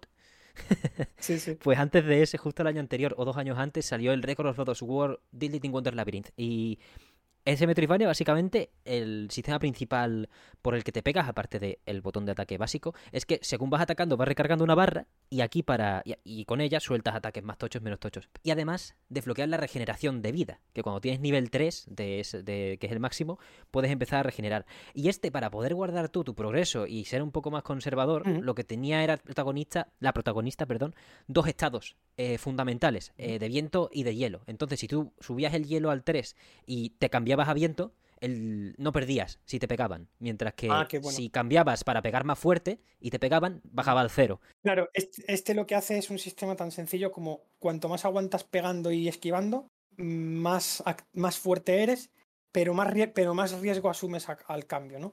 Entonces, ese riesgo lo puedes mm, quitar de una, de una sola pasada eliminando tus barras en ese mismo momento, ¿no? Eliminando el progreso de esas barras y ya está, lo lanzas en forma de ataque flipado que revienta, que da gusto a los enemigos. Y ya está, pues yo creo que en eso está muy bien. Y nada más, de verdad, porque no. Mm, seguro que se puede decir mucho más de él, pero, pero yo creo que ya entra en esta fase de picoteo de, jueguitos para no tampoco aburrir a la gente. Perfecto. No, vaya, aquí, aquí no hay, aquí no hay límite, pero creo que sí, que creo que lo has dejado, lo has dejado en buen sitio. Y por cierto, el Loso de Fallen nuevo no lo hace ni Dex 13 ni nada. O sea, es otra cosa totalmente distinta. Para que la gente no se confunda y no se lleve a engaño, pero sí, eh, hay que dejarlo claro. Eso, que por si acaso, que tampoco, que hay mucha gente que criticó Lords de Fallen original, pues a lo mejor te puedes meter en este. Y mucha gente que está alabando este, eh, o sea, no gustándole este, a lo mejor te puede gustar Atlas Fallen, quién sabe. O sea, por ahí eh, la información sobre la mesa, simplemente. Vale, Fran, pues si quieres pasamos ya a... Bueno, cualquier cosa que quieras decir más de cualquier otro juego, bienvenidísima. Y si no, pasamos ya a lo que nos hemos dejado no pendiente, pero sí aún por pasar, que son dos juegos que podemos mencionar rápidamente para cerrar el programa. Sí, como tú prefieras. Vamos a ello, sí.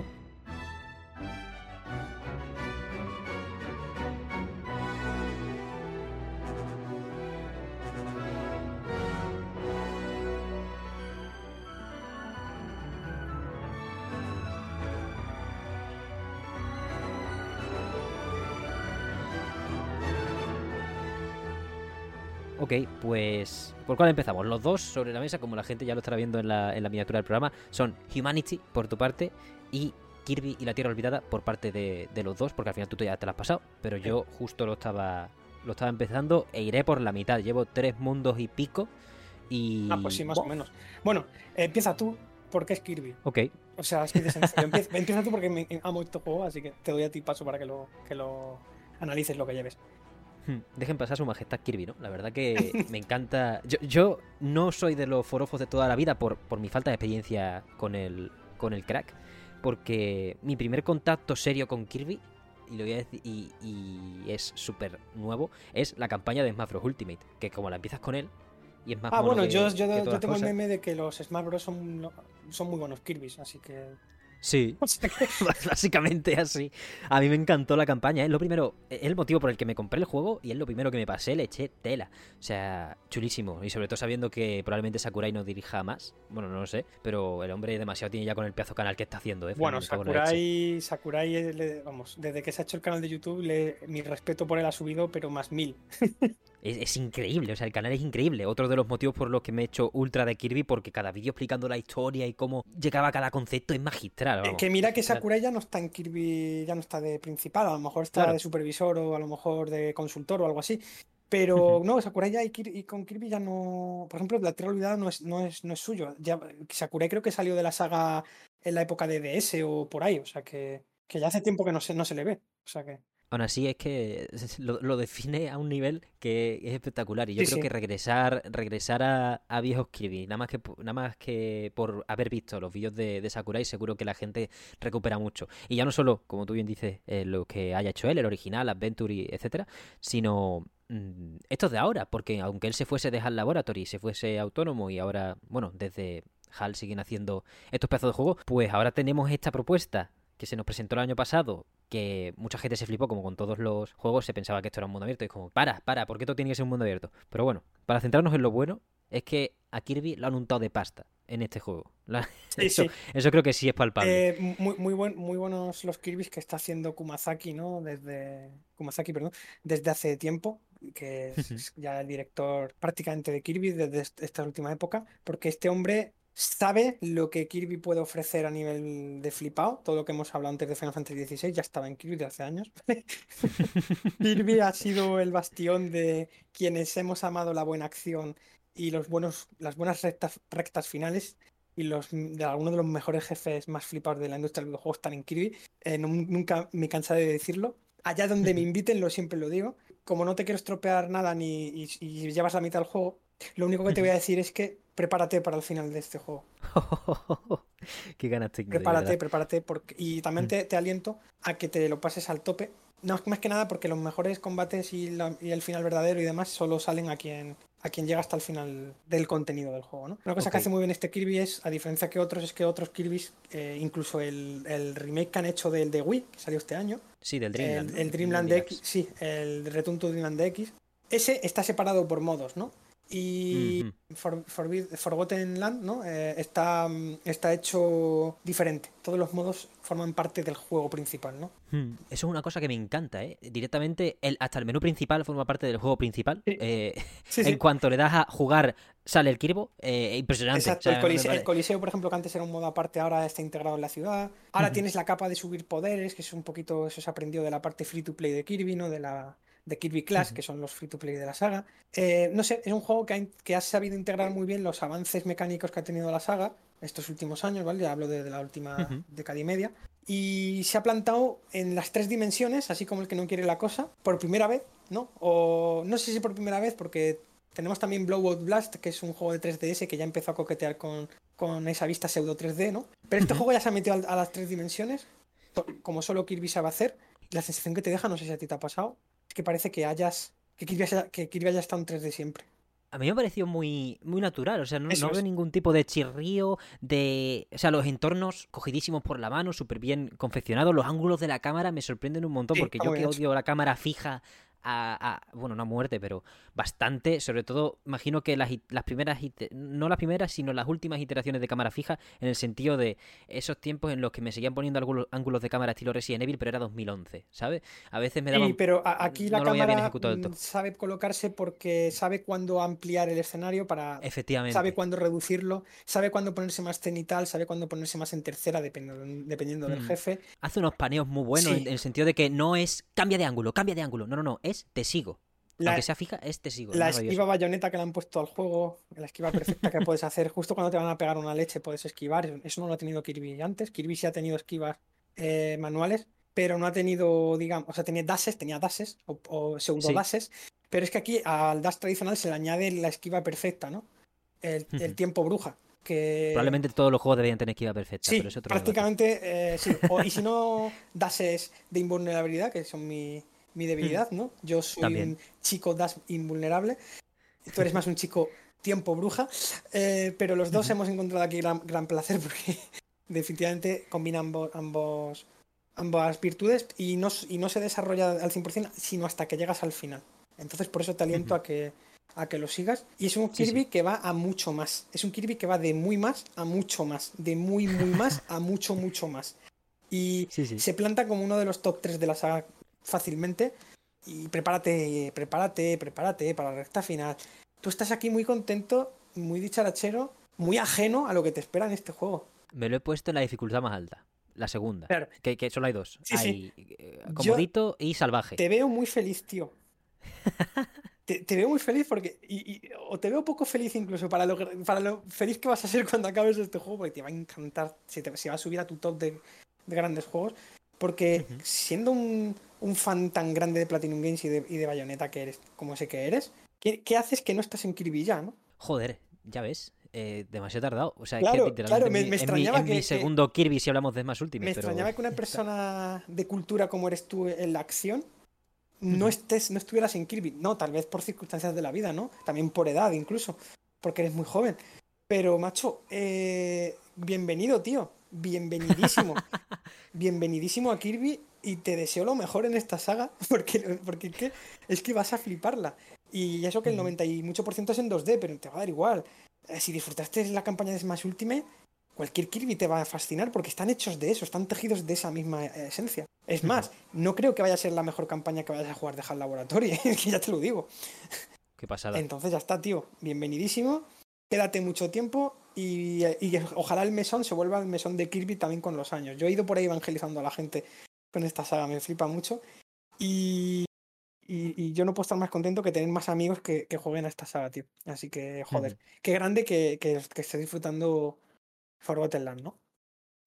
Está, está muy guay. O sea, yo creo que a nivel de. O sea, me ha sorprendido a muchos aspectos de querer. O sea, en cuanto llego, digo, vale, bueno, me lo paso, lo disfruto y ya está. Pero no, no, no, yo quiero pasármelo, exprimirlo y reventarlo. O sea, eh, a un nivel de la presentación de los niveles, cómo tienes que recoger a todos los Waddle para que se ponga todo el mundo contento de verdad. Eh, claro. Ir informando la, la, villa y todo esto, como tú dices, todo está integrado dentro del mismo juego. Entonces, más allá de que hay estímulos por todas partes, todos son buenos, están bien medidos y me parece que, que bueno, lo que me quede me lo voy a fumar plegadísimo. vamos. Ahora, ¿por qué nos vamos a Barcelona? Si no, ya estaría pasado. Claro, bueno, no te preocupes que él te va a esperar con los brazos abiertos.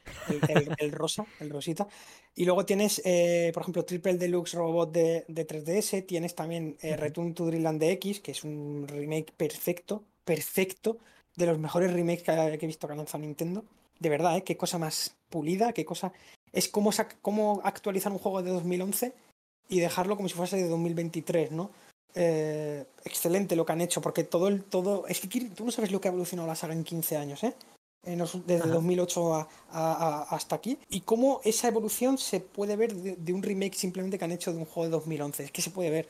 Eh, entonces, cuando tú te vuelvas un poquito más hombre de cultura dentro de lo que es Kirby, persona de cultura, pues vas a ver todo esto que yo te digo, ¿no?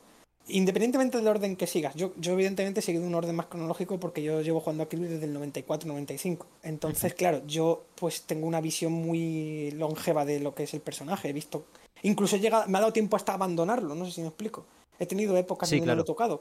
Entonces, a mí me ha dado tiempo a reconciliarme y a vivir la mejor época de mi vida mm, relacionada con Kirby ahora, ¿no? En estos años. Que, que, es, que es la segunda edad dorada del personaje, prácticamente, desde su fundación, ¿no? Desde los 90. Entonces, porque luego es verdad que en los 2000 tuvo mucho, muchas entregas y tal, pero desde que salió precisamente el Return to Dreamland en Wii, que aquí se llamó, en aquella época se llamó eh, Adventure Wii, ¿vale? Le cambiaron el nombre. Pues desde Adventure Wii hasta aquí, eh, los fans hemos vuelto a, como a reunirnos otra vez. Muy, muy bonita sensación. Y, y este último Kirby que tú has jugado, me refiero principal, o este último Kirby nuevo, porque Return to Dreamland X es un remake, ¿vale? Uno de los juegos más vendidos de la saga directa, sino el que más. es el que más, es el que más. Es el que más, ¿no? antes de empezar. Pues eh, merecidísimo. Y sé que no va a ser el último Kirby en 3D, pero ya han dicho que los 2D van a seguir con nosotros. Joder, es la, vista. Eso es muy bueno. Es la vista reina del personaje. Pero, ¿sabes qué me mm. pasó a mí el año pasado cuando analicé este juego? Aún no nos conocíamos tú y yo, pero yo tenía una especie de sensación de que ya no iban a volver jamás al 2D después de lo que habían hecho con ese juego. Porque era tan bueno, mm. tan bueno, tan bestia, que dije, ¿quién quiere o quién necesita más bien Kirby 3D, ¿no? Perdón, Kirby 2D. Pero no, este año nos han sorprendido con un remake, tremendo y nos han callado la boca los que teníamos dudas o razonables porque ha sido como, no, no, no, no, no, estate quieto, fan, estate quieto, que fan acérrimo de Kirby, que te vamos a dar las dos vistas, tú tranquilo. Y yo me he quedado tranquilísimo. Así que, maravilloso. Es una corriente de pensamiento, bueno, una corriente de pensamiento, no, una corriente artística, vamos a llamarlo así un poco, que está ocurriendo con, los grandes iconos del gaming últimamente, que es que eh, después de Odyssey la gente decía, bueno, Mario el siguiente Mario de Switch tiene que ser en 3D, porque tiene que ser gordo, tiene que ser enorme, pero es que Super Mario Bros. Wonder probablemente sea enorme y sea gordo y es en 2D. Y en 2D, sí, sí. Y en, y en menor medida con Sonic, bueno, en menor medida porque todavía no hemos jugado Sonic Superstars, pero Llega con Frontiers, la gente piensa esta es la fórmula para el futuro de Sonic, y eso lo ha dicho también el, por supuesto. pero este año sale Superstar. Y llega sale Superstar. es que, eh, cuando tú crees que una compañía va por unos derroteros y ya. Luego van y te sorprenden y dicen. No, no, que sepas que no hemos olvidado los orígenes del personaje, que sepas que no hemos olvidado la vista reina del personaje, o en la que nació, etcétera, etcétera. Pues nada, tío, me alegro mucho que estés con este pedazo de juego, que lo disfrutes muchísimo. Y ahora empieza lo mejor prácticamente. A partir del mundo 4 en adelante, el juego mecánicamente mejora mucho. Uh. Así que, adelante. Pues a darle, a darle caña en ese, en ese respecto. Volverá Kirby al, al, mesón. Si no es por Forgotten Land, es por lo que se juegue en lo, en lo sucesivo. Pasamos ahora, Fran, entonces a el último postre del día. Eh, no sé con qué tarta o con qué dulce describiríamos a Kirby, pero el último es Humanity. Eh... más raro, tío. eso, eso para empezar. Sí, sí, es, bastante único lo que me he encontrado, ¿no? La gente lo quiere definir como un Lemmings tridimensional, pero es que en Lemmings estaba, estaba ciertas reglas del juego bastante puñeteras en las que eh, tenías que llevar un número mínimo de, de, ellos a la meta y entonces podía, se podían morir y perdías, ¿no? O, tenía un montón de reglas restrictivas de construcción y tal, pero es que este juego barre de, calle un montón de restricciones. Pero cuando tú crees que el juego va de una cosa, porque por ejemplo el mundo 1 de este juego eh, tienes acciones infinitas, es decir, tú puedes ir construyendo sobre la marcha qué camino quieres que sigan los humanos. Para que la gente lo entienda, tú te pides a un Shiba Inu de estos, un perrito japo, y tienes que guiar a la humanidad como una especie de paraíso o como una especie de nuevo, nueva vida, vamos a decirlo así, eres como si fueses el barquero Caronte pero en modo perro y muy bonito todo, sin violencia, sin ningún tipo de, de nada que, que chirríe, ¿no? Pero es que es un puzzle, entonces esto quiere decir que tienes que pensar muy bien lo que haces. Y se parece a Lemmings por la gestión que tienes que hacer de los recursos que te dan para, y de los power-ups que vas ganando para guiar a estos humanos. Pues flechas para que cambien de dirección, saltadores para que lleguen más alto, y un mogollón de cosas raras que ni aún no he visto porque aún no me lo he pasado. Eh, voy bastante avanzado ya, pero no me lo he pasado. Y hasta tiene jefes y todo. Que dirás, joder, como un juego de puzzles con jefes.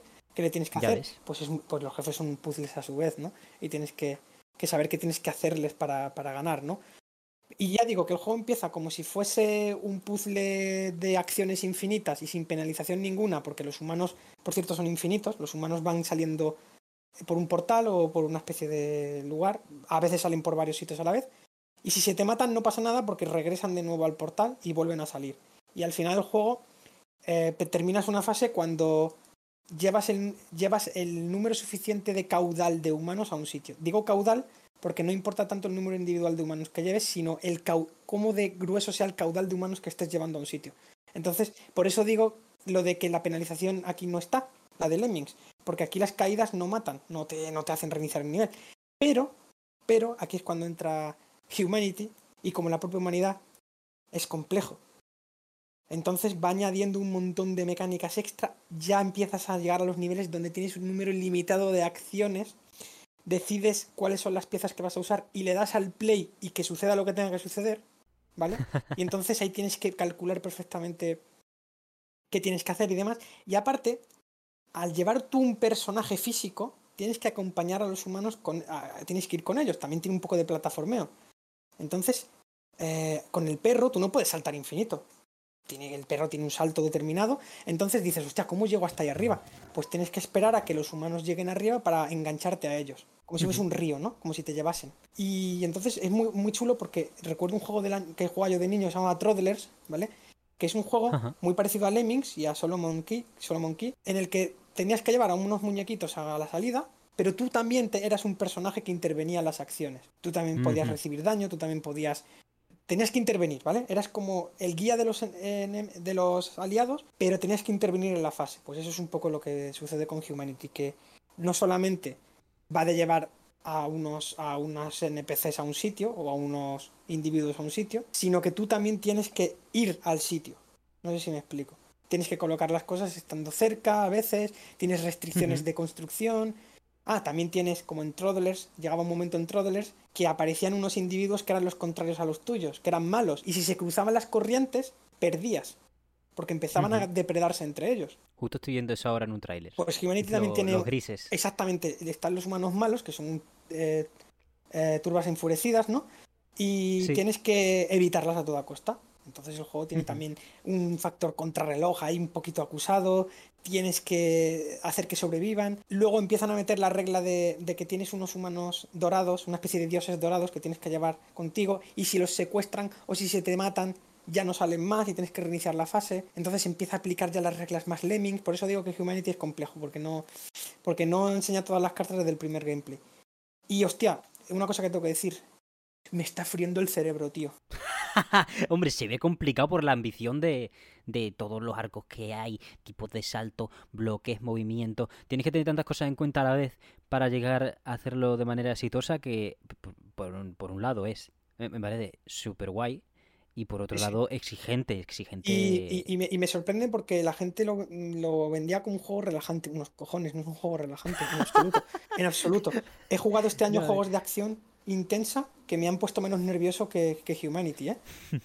Probablemente, yo, a mí no me parece un juego relajante. Para nada. a ver, todo ese chorro de persona. Es que, ¿sabes qué pasa? Que Humanity se te representa como si fuese etéreo, ¿no? Estás como en el cielo llevando a gente al más allá o algo así, llevas un perrito que es muy simpático y hace guau guau y todo eso, y, y, vas, estás encima del cielo, y todo es muy es muy ecochrome, ¿no? Esa sensación ecochrome que tenía el juego de PSP, que es como minimalista, que es como eh, muy relaja sí, chill, ¿no? Que es la palabra que se suele utilizar hoy en día para definir esa especie de ambientes de relajación en los que tú puedes estar tranquilo. Pero no, no, una cosa es la estética y otra la mecánica.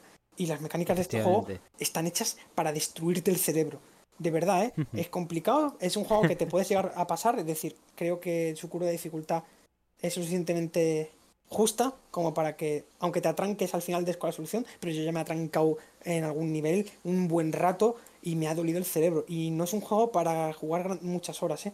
Es que acabas exhausto, de verdad.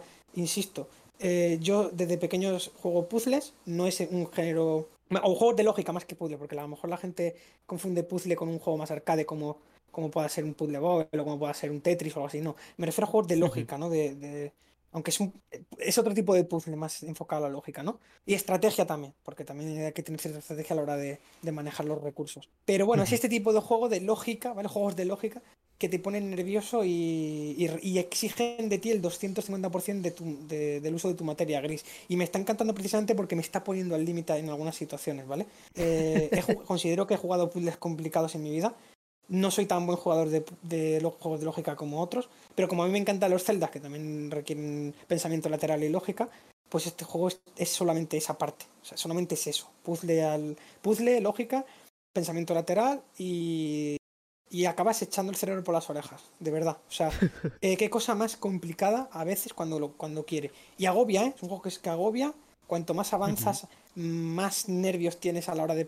Yo este juego, cada vez que se me desbloquea un nivel, siento unos nervios, es decir, si esto ha sido así, ¿qué va a ser lo siguiente? Claro, más difícil. Sí, más difícil que esto, o sea, más chungo que esto que me acabo de pasar, pero no, al final terminas resolviéndolo también por, por ensayo y error, por decir, es que si uso este recurso aquí ya lo he perdido y no puedo usarlo aquí que es cuando hace falta, entonces te hacen, te hacen pensar de otra manera y al final pues por descarte también sacas que ciertas piezas no van ahí, ¿no? Pero bueno, el juego también tiene un modo ayuda que no me atrevo a usar porque si no me voy a romper la experiencia, pero es que wow, tío, es que Humanity es Humanity. Me siento human jugando a esto. ¿Sabes? es que me siento limitado, tío. me siento torpe, me siento superado. Y me gusta y me gusta. Así que a ver qué tal, pero voy bastante avanzado y lo llevo más, mucho más de la mitad ya pasado. Entonces, a ver, a ver cómo se desarrolla, ¿no? Pero me está encantando. Ya veremos si le saco el platino porque requiere, me parece que va a requerir tareas sobrehumanas un poquito sobre Humanity, ¿no? Super Humanity en este, en este caso. Pero bueno, vamos a, ver, vamos a ver qué pasa. Muy chulo, muy chulo este juego, me ha gustado mucho, tío. Lo recomiendo mucho, es ¿eh? un juego que ha pasado un poquito desapercibido, pero como es tan raro estéticamente, creo que ha, conseguido captar la atención de unas cuantas personas. Y estas dos, tres personas que me han hablado de él, les ha encantado y me han dicho, que sepas que te va a encantar y que te va a volar la cabeza. Y el otro compañero lo mismo, que sepas que te va a volar la cabeza. Y sí, y sí, lo está haciendo. Pero no me la está, volando tanto, no me la está volando tanto porque me esté pareciendo espectacular, sino porque me la está volando de manera literal. Porque, claro, en el sentido literal de no puedo más. Sí, porque me está haciendo el Socorro. Entonces es un juego que ahora como tengo tanto curro, tío, últimamente, no me está viniendo muy bien. Porque acabo muy cansado. Entonces, cuando vuelva a estar un poquito más despejado y me sienta un poquito más en, sintonía con el tiempo libre, volveré a él. Sí. Entonces, bueno, ya, ya, ya, yo creo que me va a caer muy bien cuando ya me libre un poco de este estrés que me procura el trabajo. Y nada, eh, juegazo, ¿eh? También lo digo, muy original. Qué gustazo que sigan saliendo puzzles ambiciosos y complicados y este juego va en esa sintonía, ¿no? Y de chill nada, chavales, que no, que no. No, no, no, no. no. Además, no, tiene pinta ni en los trailers que presentan, es como, quiero decir, no, no creo que se haya vendido con esa intención. Hay, no, es, es que es, es, que es más bien críptico, es posiblemente críptico, ¿no? Sí, sí, sí, sí, es críptico, es como... Yo, yo, no sé por qué los humanos de repente pegan un salto y saltan mogollón de metros por la cara. Ahora son fichas de dominó. Claro. Ahora son. Pero tú sabes, como la música es como si estuvieras jugando al menú de Wii. Un poquito así. Sí, un, poquito Exo One también. No sé si has jugado todo ese juego de hace un par de años. Pues e, e, es, eh, bueno, rápidamente, eres una bola, literalmente, que va recorriendo planetas. Y aprovechando las distintas montículos, la orografía en general, puedes coger inercia y salir volando. Y entonces te conviertes en disco en el aire. Ah, bueno, tienes la opción de convertirte en disco si te apetece. Y va de llegar de un punto A a un punto B, más o menos. O sea, es sencillote, yo no, no creo que reinvente la rueda. Pero a mí me ha parecido súper chill, porque pillé de una la manera de cómo se mueve la física, cómo tienes que moverte, cómo, cuándo, cuándo es el momento óptimo para hundirte, cómo ir sobre el agua, que eso creo que es lo que peor explica. Mm, y otra gente dijo, este juego lo cargó el diablo. Mm, paso. Eh, sí, sí, pues... Lo desinstalo y paso olímpicamente. Humanity también lo ha cargado el diablo. Y... Sí, pero la y aquí no es una ilusión. La ha cargado el diablo, pero de una manera que también entretiene y, al final te hace sentirte bien porque mm, creo que tu cerebro crece un poco cuando juegas a este juego. Entonces está muy bien. Es estimulante al final. Es estimulante, efectivamente. Entonces no, no, puedo hacer otra cosa que recomendarlo, ¿vale? Pero eso sí, ojito con cómo en qué momento de vuestra vida os encontréis. Porque puede caer mejor o peor, ¿eh? Insisto. Total. Así que nada, pues yo creo que, muy buena tertulia, tío. Y, Sí. Y no sé, y han salido juegos, juegos extremadamente buenos, ¿no? Y, hmm. hombre, si la gente quiere un juego más de chill, joder, ha salido hace poco el, remaster de Katamari, de Will of Katamari, que es el segundo que salió en PlayStation 2. Ha salido este año, hace, hace, muy poco. Namco está ahora remasterizando eh, juegos clásicos de, los 2000 y demás, y, de los 90, y, Dios, qué bueno que es. Y ese sí relaja, ese juego sí que relaja. Entonces, pues eh, una de cal y otra de arena. Si alguien quiere un juego un poquito más relajante de este año eh, y que tenga así también extravagante y un poquito crítico, tiene Katamari, Will of Katamari, Re-Roll, que es el, último que ha salido. Y nada, espectacular, porque también me lo he hecho entero y qué bien cae ese juego siempre. Qué música más bonita y más chula.